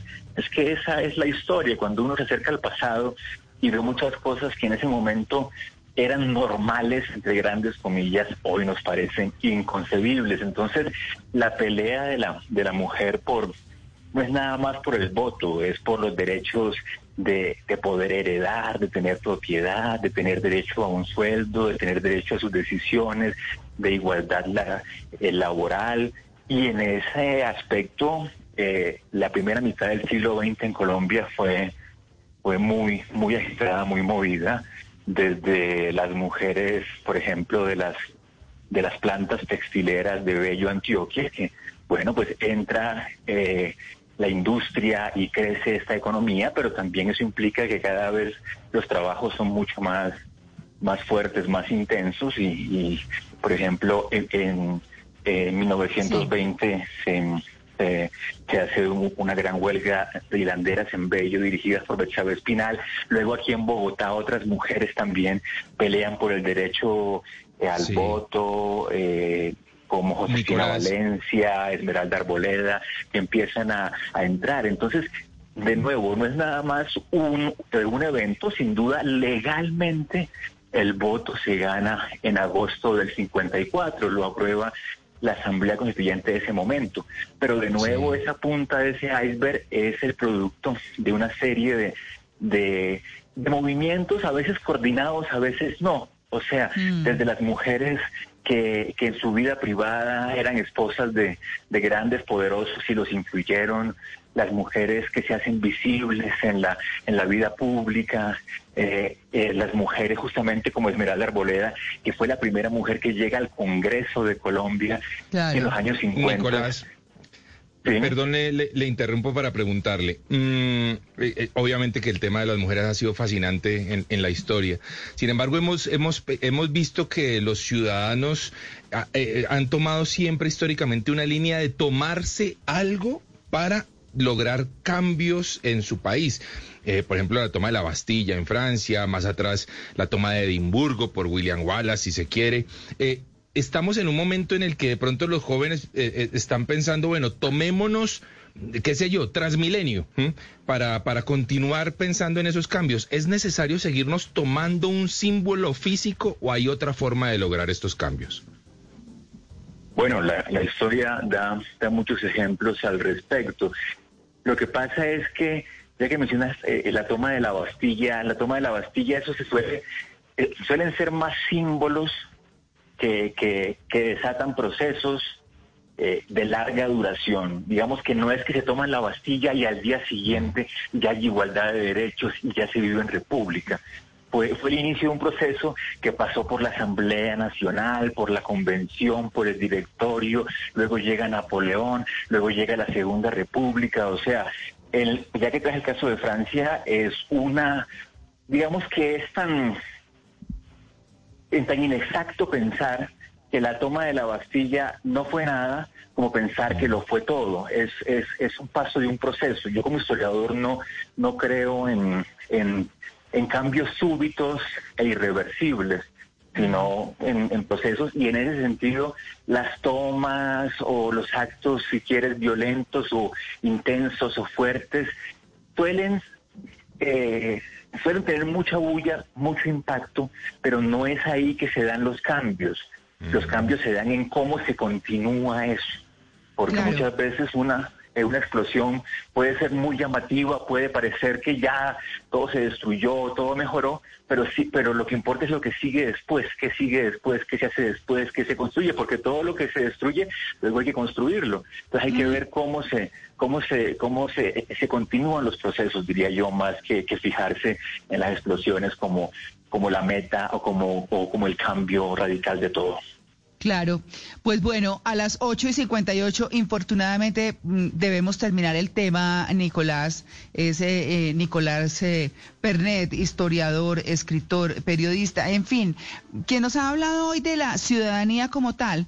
Y yo casi que para rematar diría, Nicolás, que así como los equipos de ciclismo que acompañan a un líder y trabajan en equipo, eh, no podemos pensar en que debemos poner las esperanzas solo en un nombre. Yo creo que cuando una ciudadanía pone sus esperanzas en un nombre y no más, y no se compromete cada ciudadano desde su lugar como tal, pues las cosas seguirán siendo iguales. Así que quiero agradecerle muchísimo su atención con En Blue Jeans de Blue Radio. Los cambios no se van a dar así solamente con un nombre, sino con un trabajo conjunto. Gracias, Nicolás. Mucho gusto, María, que tengan buen día. Gracias.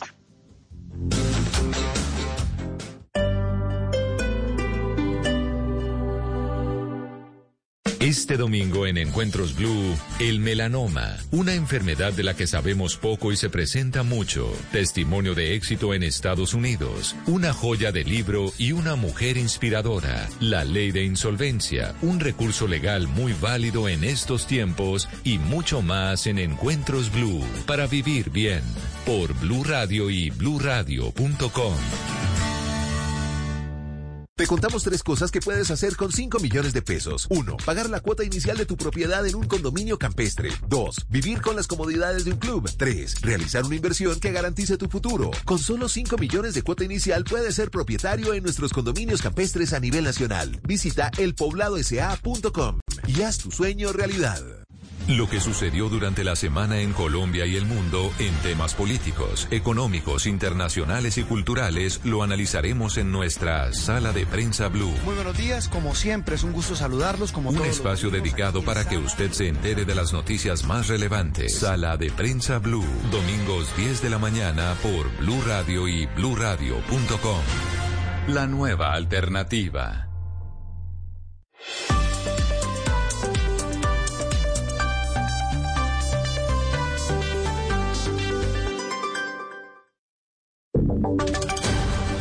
Y sonidos de Colombia y el mundo en Blue Radio y bluradio.com, porque la verdad es de todos. 9 de la mañana en punto, momento de actualizar las noticias. Les contamos la información más importante de lo que está pasando a esta hora en Colombia y el mundo. A las 10 de la mañana el gobierno y el Comité del Paro se volverán a sentar a la mesa para intentar llegar a acuerdos que permitan instalar una mesa de negociación. ¿Qué dice la Iglesia que es garante de estos diálogos, María Camila? Silvia, pues como facilitadores en estos diálogos junto a las Naciones Unidas, a la Iglesia inicia esta jornada de conversaciones entre el gobierno y el Comité Nacional del Paro con optimismo, porque dice Monseñor Héctor Fabio Henao, director de Pastoral Social de la Conferencia Episcopal, que ambas partes han insistido en que se mantienen en la mesa. Sin embargo, asegura que los bloqueos siguen siendo el tema complejo al cual ambas partes deben encontrarle una solución acordada. Queda un tema complejo, que es el tema de los bloqueos, sobre el cual habrá que buscar una solución, una fórmula. Sabemos que los bloqueos, si son sostenidos, pueden afectar derechos de otros ciudadanos y por lo tanto es muy importante que en este momento se camine hacia una búsqueda de alternativas que sean aceptables para ambas partes. La reunión es a las 10 de la mañana en la sede de Compensar y los temas de hoy en la mesa son los bloqueos, la implementación de los acuerdos de paz por parte del gobierno y la metodología para la negociación. Y en disturbios terminaron las protestas de ayer en Barranca Bermeja, en el departamento de Santander. Sergio Díaz. Así es, habitantes de Barranca Bermeja en Santander reportaron que en las últimas horas se presentaron enfrentamientos entre un grupo de manifestantes y hombres del ESMAD en el sector conocido como Obras Públicas. De acuerdo con información preliminar, en medio de la turba, un grupo de infiltrados protagonizó actos vandálicos, como los destrozos que denuncian que se registraron hacia la oficina de la Secretaría de Infraestructura. Por el momento, el reporte es de un joven herido y varias personas afectadas, como niños y adultos mayores, por los gases lacrimógenos. En Bucaramanga, Sergio Díaz, Blue Radio. Y en segundos inicia la marcha de un grupo de empresarios en el norte de Barranquilla para rechazar los actos vandálicos que se han registrado en la ciudad, especialmente contra el comercio. Harvey Jiménez. Edgar Orozco, empresario de Barranquilla y representante de esta manifestación, aseguró que la movilización no tiene tintes políticos y que a través del silencio quieren rechazar los hechos violentos que han afectado el trabajo de muchos colombianos. La marcha partirá de la calle 80 con carrera 51 y culminará en el Parque Washington. Aseguró que esta manifestación también quiere hacer un reconocimiento a la fuerza pública por su labor. Vamos a estar muy tranquilos y, y vamos a llegar al punto de destino. Esto es, esto es una marcha muy corta, es, es más como, como un plantón, una manifestación pacífica. Eso es lo que es, no, no es nada más. Aquí no hay agresiones, no hay detrimento de ningún establecimiento. Edgar Orozco aseguró que muchas empresas a raíz del paro han hecho despidos masivos por culpa de los bloqueos. Por eso hacen un llamado para iniciar el diálogo y cesar con las protestas. Nueve, tres minutos y mucha atención porque Argentina dice que la realización de la Copa América no está 100% definida. ¿Por qué, Mateo?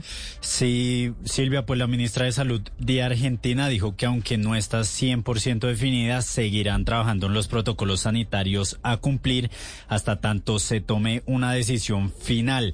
Carla Bisotti indicó que el Ministerio de Salud trabaja hace meses con las carteras de Interior, Transporte y Defensa en la definición de los protocolos para el ingreso al país, las concentraciones y los entrenamientos de los equipos, los traslados y el trabajo de la prensa. Estos protocolos fueron presentados por parte del gobierno de Argentina a la Conmebol el miércoles pasado. Recordemos, Silvia, que este torneo se disputará del 13 de junio al 10 de julio y en principio iba a jugarse en Argentina y Colombia, pero Colombia pidió aplazar el evento debido a la crisis social que atraviesa el país, una posibilidad que la Conmebol rechazó hace unas semanas. Y en deportes murió el joven motociclista Jason Dupasquier, quien en las últimas horas sufrió una fuerte ah, caída en un accidente durante la clasificación del Moto 3 Joana. Silvia, en las últimas horas dábamos cuenta de un gravísimo accidente en el Moto 3 en el Gran Premio de Italia. Jason Duspaquier, quien perdió el control de su motocicleta y otro de sus contrincantes pasó por encima de él y que tuvo que ser trasladado en helicóptero desde la misma pista, pues ya se ha confirmado que el joven de 19 años ha muerto. Justamente hoy en el Gran Premio de Italia, pero en el MotoGP, la máxima categoría del motociclismo internacional, ha ganado Fabio Quartaro de Yamaha, segundo Liberia de KTM y Mir de Suzuki en el tercer lugar. En la premiación se hizo la bandera de Suiza, de donde era Jason Duspaquier, y además se ha rendido un minuto de silencio en su homenaje. Noticias contra reloj en Blue Radio. La noticia en desarrollo a las 9.05 a esta hora opera con normalidad Transmilenio. La estación calle 85 fue habilitada luego de haber estado inoperativa, producto de varios hechos vandálicos. Hablamos de la cifra. La Guardia Costera de Estados Unidos suspendió la búsqueda de 10 inmigrantes cubanos que desaparecieron el pasado 26 de mayo a 16 millas al sur de Cayo Hueso, esto en el extremo sur de la Florida. La embarcación naufragó. Y estamos atentos porque el primer ministro israelí Benjamin Netanyahu recibió hoy en su residencia al jefe de los servicios de inteligencia de Egipto. Hablaron del refuerzo de la tregua con las milicias de Gaza y pidió el retorno de dos civiles y dos soldados israelíes detenidos en la franja. Todas estas noticias en blurradio.com y en Twitter en arroba Blue Radio. Conseguimos en Blue Jeans a las 10 de la mañana. Nos volvemos a encontrar con una actualización de lo que está pasando a esta hora en Colombia y el mundo. Para conocer una historia hay que investigar, hablar con los protagonistas, buscar todos los datos y recorrer paso a paso sus detalles. Todo con la ayuda de Los Informantes. El programa de periodismo investigativo de Caracol Televisión llega a Blue Radio. Espérelo todos los domingos después de Encuentros Blue. Los Informantes por Blue Radio y bluradio.com. La nueva alternativa. Oscar, un fanático de la rumba y los amigos, va a frenar en seco cuando conozca a Tatiana y ahora estará dispuesto hasta cambiar de estrato si ella le da luz verde para llegar a su corazón. Vecinos, un amor a la carrera, muy pronto en las tardes, por Caracol Televisión. Tú nos ves, Caracol TV. La Universidad de La Sabana participó en un estudio en 72 países para tratar de descubrir cuál ha sido la afectación en la salud mental que ha tenido la pandemia. Los resultados son sorprendentes. Les doy este dato. El 96,2% de la ansiedad ha sido extremadamente severa, según reportan los resultados de este estudio, del que estaremos hablando este domingo en Generaciones Blue. Generaciones Blue. Este domingo a las 12 del día. Generaciones Blue por Blue Radio y bluradio.com. La nueva alternativa.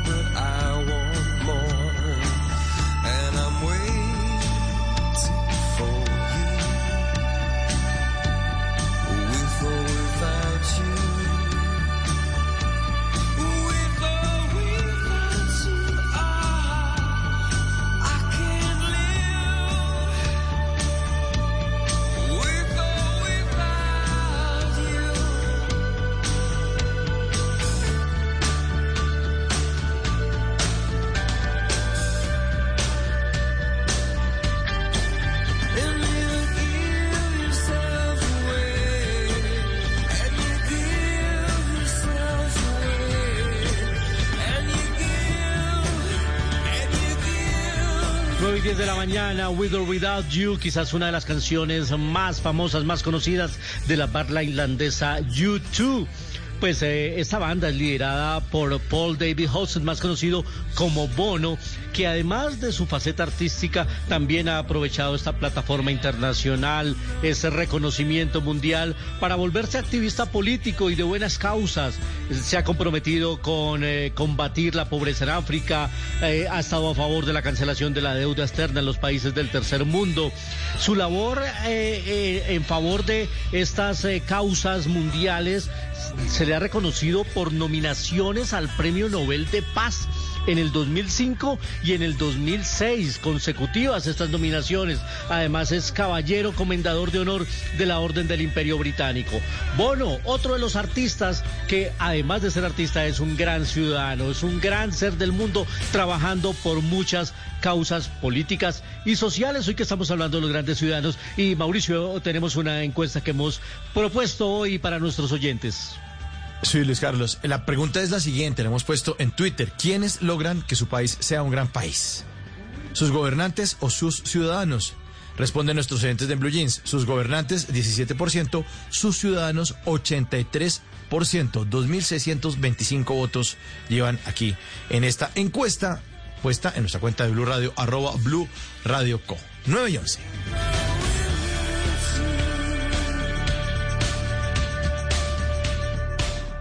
En, en Blue Jeans, esta es la máquina de la verdad. A las 9 y 12 minutos de la mañana, Juliana, ¿qué nos trae la máquina de la verdad? María, hoy vamos a hablar de los tapabocas, porque desde el inicio de la pandemia estos se convirtieron en un elemento obligatorio en el día a día. Y recuerde que hablábamos acá en, en Blue Jeans hace días sobre algunas dudas frente a su uso. Y voy a empezar por ahí porque usted preguntaba a María si los tapabocas pueden deformar las orejas. Ay, sí, qué horror. Uy, yo creo ¿Será que sí. Pues ahora que uno usa doble, pues vive como Dumbo. Claro. Sí. Qué horror. Pues vamos a ver qué dice la máquina de la verdad. Es un mito. Tranquila, María, tranquila. Estuvimos consultando con Jaime Eduardo Castellanos, director del Instituto de Virología de la Universidad del Bosque, y él nos contó que la presión que recibimos del tapabocas en realidad es más suave de lo que se requeriría para que cambiara la anatomía de nuestras orejas.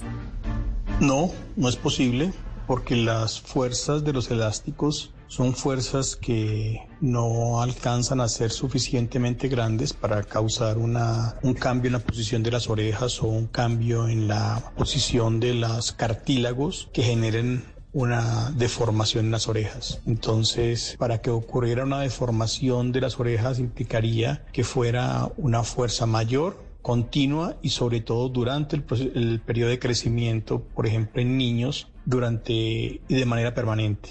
Y como los tapabocas solamente se usan en aquellos momentos y espacios en los que hay contacto cercano con otros individuos, pues no alcanza a ser suficiente tiempo para causar una deformación.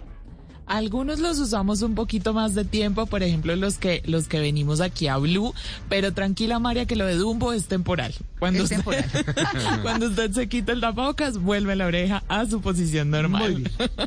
y a muchas personas no les gusta el tapabocas porque sienten que el aire se queda ahí. Entonces botamos el aire, este se queda al interior del tapabocas y eso mismo es lo que volvemos a inhalar. ¿Será cierto que el aire recircula al interior Claro. del tapabocas? Sí, Claro, sí. sí. Todos dicen que es verdad. Unánime, vamos a ver qué opina la máquina. Es un mito. No, los materiales de los tapabocas están diseñados para que haya fluidez del aire como debe ser. Esto fue lo que nos dijo el doctor Castellanos.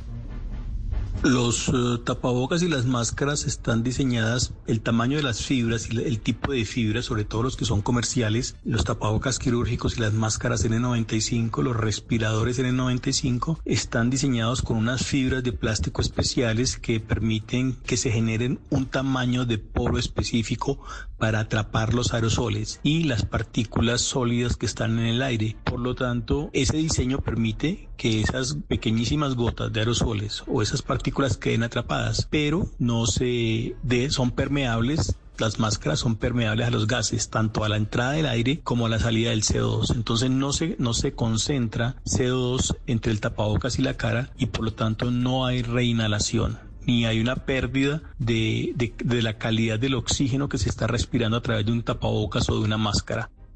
Y en el caso de los tapabocas de tela, los poros son más grandes. Justamente por eso se recomienda que estos tapabocas de tela tengan varias capas. Pero la ventaja de eso es que hacen más fácil respirar porque el aire circula todavía con mayor fluidez. Así que tranquilos que están respirando buen aire con el tapabocas.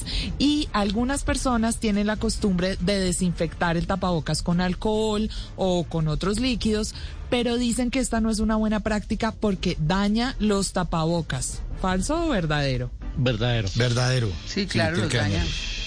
A ver, ¿El todos también de acuerdo en esta. Vamos a ver si la máquina les da la razón. Es realidad. Por fin una. Le Ya, pegaron a la última, sí señores. Jaime Eduardo Castellanos, que es el director de del Instituto de Virología de la Universidad del Bosque, nos contó qué sucede cuando desinfectamos los tapabocas con estos líquidos. No se recomienda hacer desinfección con ningún desinfectante de las máscaras o los tapabocas. El material con que están construidos son materiales de plástico y esos eh, materiales depende de que los poros se mantengan íntegros por el tamaño de, la, de las fibras y el entrecruzamiento de esas fibras que garantizan un tamaño de poro adecuado para retener las gotas o las partículas sólidas. Cuando se hace una desinfección, por ejemplo con alcohol de un tapabocas o de una máscara, las, eh, las fibras pierden su textura se pueden aglomerar, formar grumos y aumentar el tamaño del poro. Y se pierde la capacidad de retención de las máscaras y los, y los tapabocas cuando se hace desinfección. La recomendación es entonces usar los tapabocas por el tiempo adecuado, en el caso de los quirúrgicos y de los N95 máximo 12 horas, ya sea continuas o intermitentes, y los tapabocas de tela se deben lavar, no desinfectarlos tampoco con alcohol ni con ningún otro líquido. Y si usted cada vez que piensan algo se pregunta, ¿esto sí será verdad? y quiere aclarar esos mitos que escucha por ahí, escríbame a arroba Juliana Cebeles con el numeral La Máquina de la Verdad. Donde es más rico desayunar, donde se conversa con confianza, donde termina toda fiesta. Vamos al lugar más cálido de la casa. En Blue Jeans, vamos a la cocina. Bueno, a las 9 y 18 minutos de la mañana les tengo una propuesta chévere, ¿saben? Porque eh, durante todo el mes, cada fin de semana se ha celebrado el Día de la Madre. Hoy sería el cierre, es la fecha mm, en la que supuestamente el Feliz área... día, María Clara. Gracias. Sí, feliz día. Muchas gracias, muchas gracias. claro, no, pues bueno, es que estaba justamente recibiendo felicitaciones y yo decía, bueno, sí, también las recibí al comienzo y bueno, las mamás hemos estado festejadas durante todo el mes. Así que hoy les tengo un plan, si ustedes no tienen así como muy claro, no, no, mejor no salgamos, pero entonces cocinemos. Hay algo que es delicioso, es el, el pescado envuelto al horno. Es muy fácil, claro, lo ponen con, eh, ojalá un pescado blanco, bueno, el que quieran, el que quieran, lo ponen dentro de un papel aluminio con diferentes verduras, cebolla, pimentón, brócoli, lo que quieran, y lo cierran muy bien. En el video que yo tengo en mi canal de YouTube Cocina con Gracia, les digo cómo lo cierran, qué le ponen, lo pueden, eh, cuánto lo meten al horno, en fin, todo lo que pueden hacer alrededor de este plato que es muy rico.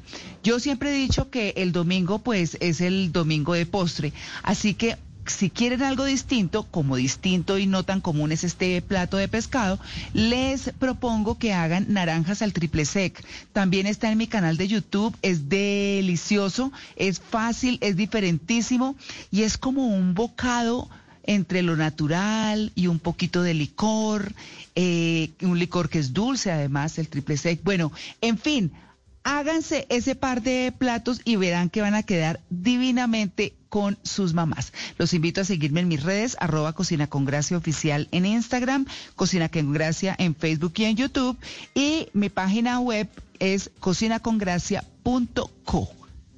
9 y 20. Comedia, ¿La Roca es presidente? ciencia ficción, fantasía, Todo es posible. terror, Mami, suspenso, musicales. Y hasta esas cosas que no sabemos si son una cosa u otra porque uno llora, ríe y hasta se asusta y no se pueden clasificar. En Blue Jeans es hora de dar un vistazo a lo más reciente del cine. This is Ed Warren here with Lorraine. All right, let's get started.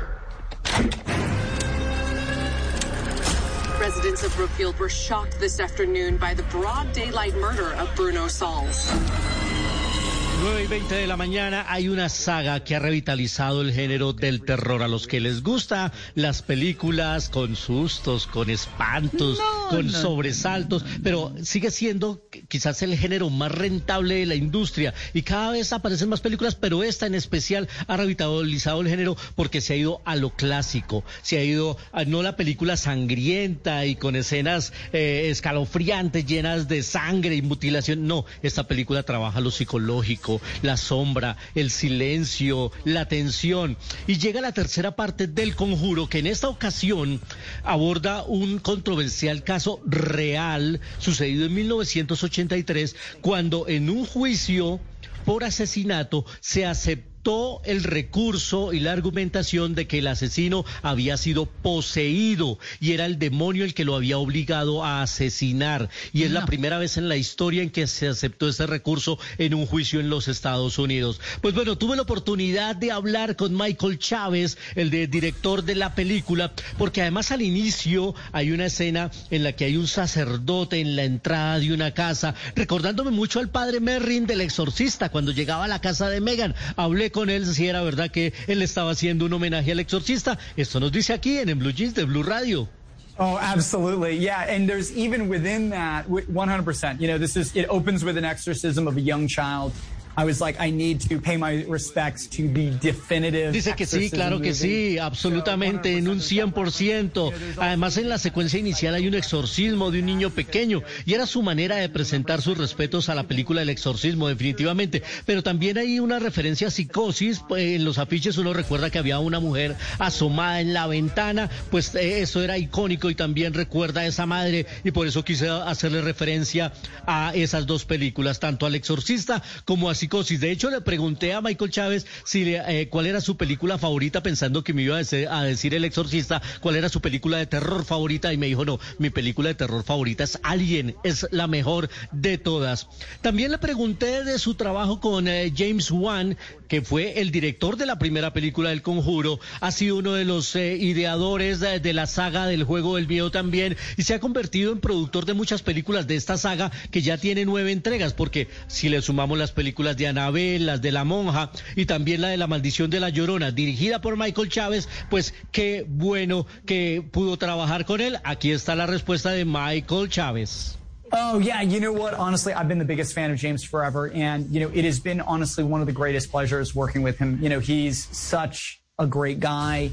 He's been such a great collaborator, and I would consider him a friend. I, I really. Bueno, uh, pues definitivamente ha sido una de las mejores experiencias. Es un gran admirador del trabajo Um, de and I James Wan y lo califica como un gran ser humano y un privilegio haber tenido eh, la oportunidad de trabajar con él. Además entiende muy bien el género y tener la experiencia de estar en este universo del conjuro de la mano de él, pues sin duda ha sido una gran experiencia. El conjuro es eh, la película que se va a estrenar esta semana. Arranca con preestreno desde el primero de junio, desde este martes eh, a los fanáticos y además ya hay preventa. Así que si ustedes quieren asegurar sus butacas para que se peguen unos buenos sobresaltos con esta película, pues ahí está la propuesta de cine para esta semana. Hoy invitado especial, Michael Chávez en exclusiva aquí en, en Blue Jeans.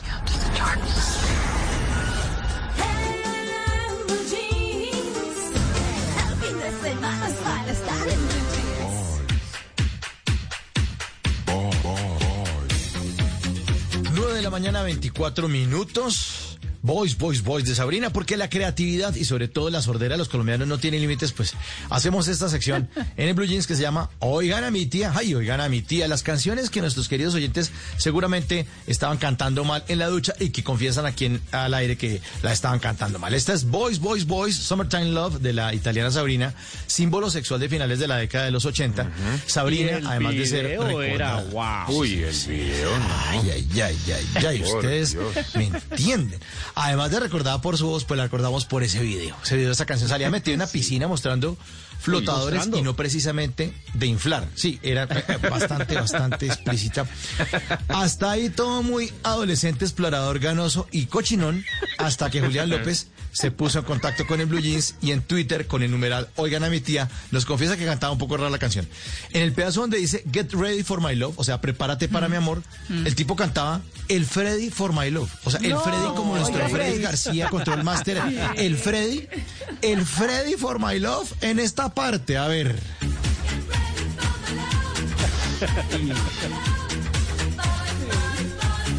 El Freddy, mo- Freddy Ganoso, sí señor. el Freddy Ganoso, sí. Control Master ahí está Ganoso. El Freddy for my love. Ay, ay, ay. Pero eso no es nada. Oigan a mi tía, oigan esta otra canción. Sota del Grupo Nietzsche. Sí. Clasicazo, Buenaventura y Caney, clasicazo del Grupo Nietzsche, su álbum de 1981 llamado Querer es Poder. Querer es poder es una máxima que se emplea para significar que si ponemos voluntad en la consecución de un objetivo podremos alcanzarlo. Hasta ahí todo muy Pablo Cogelo, hasta que Álvaro Castro, desde Dallas, Estados Unidos, nos confiesa que cantaba también mal esta canción. La canción dice, del Caney al Boulevard, camino dos pasos. Pero el señor cantaba es que piel canela al Boulevard, amigo dos pasos. Esa canción no tiene sentido. Piel canela al Boulevard, amigo dos pasos. Piel No. canela al Boulevard en esta parte. Óiganlo ustedes.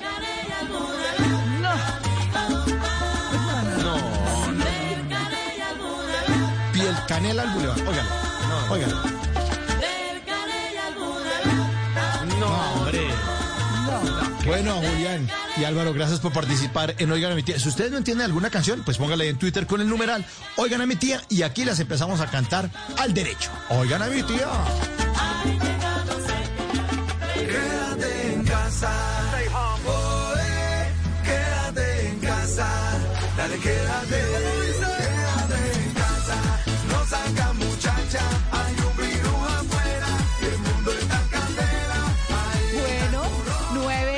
9 y 27 minutos de la mañana y como les dijimos, pues soltamos el programa a esta hora, nos vamos porque llega Egan Bernal, un ciudadano maravilloso, un hombre ejemplar, disciplinado, trabajando por él y por el país, que nos va a hacer quedar una vez más, nos da un ratico de alegría, por supuesto, en el Giro de Italia. Yo no sé, Juliana, si por ahí esté Rubencho ya conectado A para las que 9 nos cuente. 37 va a salir Egan, María Clara. Ya Sí. estamos a menos de 10 Ya está. minutos en esa Y ya está contrarreloj ya rodando. en su querida Milán. Sí, ay, El Luis Ca- y ya rueda el gran Daniel Felipe Martínez, ¿no? Que se metió El en los de corazones de, oro. todos los colombianos. Ya está rodando. Sí, sí, sí. Estamos esperando que se meta en el top 5 porque está Ojalá. de sexto en este momento. La verdad, las emociones hoy van a ser grandes. Uy, qué delicia, no, qué delicia. Y Milán, volvería todas las veces. qué delicia. Pero bueno, qué bien por Egan Bernal, qué bien por nosotros los colombianos que tenemos a alguien que nos deja bien, bien parados en el exterior, que cambia o nos ayuda a hacer un qué, un refresco en medio de todas estas cosas. Así que un hombre que trabaja, que trabaja por todos. Bueno, a Rubencho un saludo especial a todo su equipo, Pegatina, para que se queden con la transmisión de el Giro de Italia con nuestro campeón. Esperemos. Gracias a ustedes, mis queridos compañeros, como siempre, gracias por su trabajo, por acompañarme en este en esta gestión de En Blue Jeans que es fantástica, que nos hace muy feliz y a todos ustedes nuestros oyentes que son nuestra razón de ser. Tengan un maravilloso domingo y celebren con nosotros el triunfo de Egan. 9 y 29. Chao.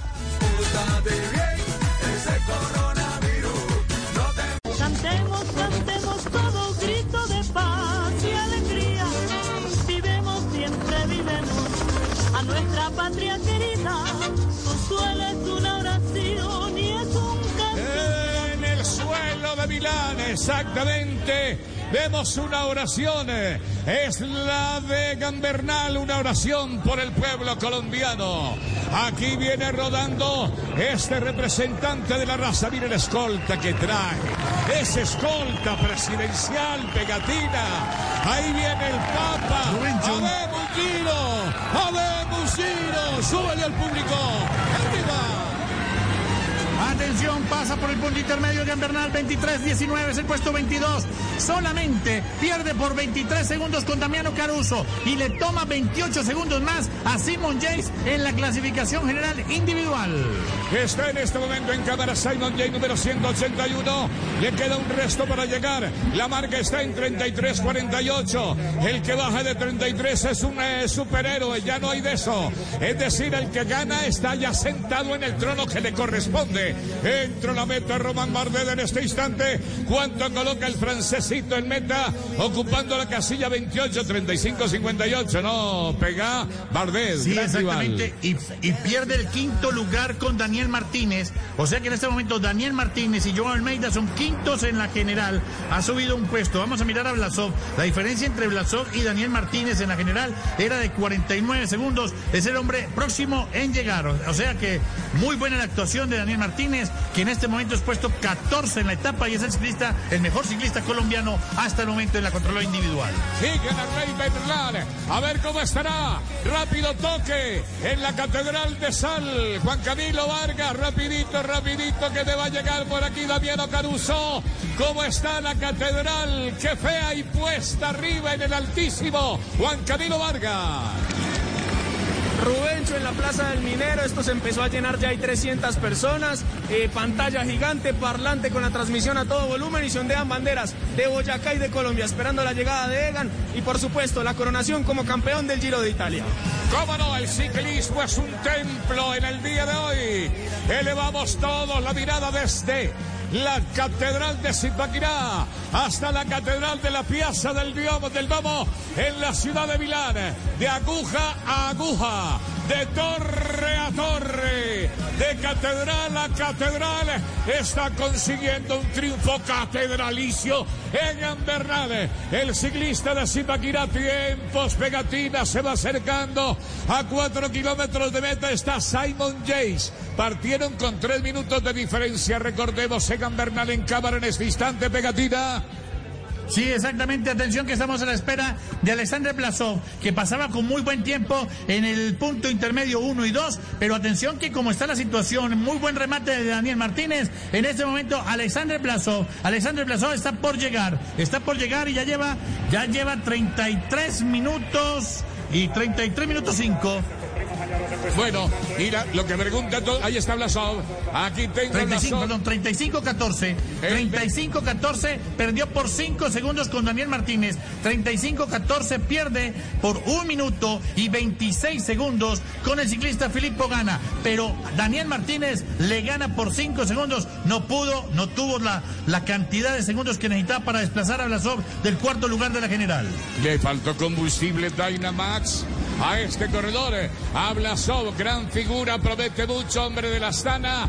No se pudo más. Y mientras tanto nosotros seguimos galopando la victoria en el lomo de la gloria, en el lomo de Egan Bernal, que aquí aparece en la cámara, le quedan 7 kilómetros, 600 metros para abrir la puerta del cielo, la puerta de los sustos, ya aquí no hay susto. Este hombre, hasta este momento, la lleva el viaje, el crucero en forma normal. Lo que no le pasó a Filippo Gana, que tuvo pinchazo, y a Remy Cabaña, que se fue contra las barandas. Se habla del freno del, de disco.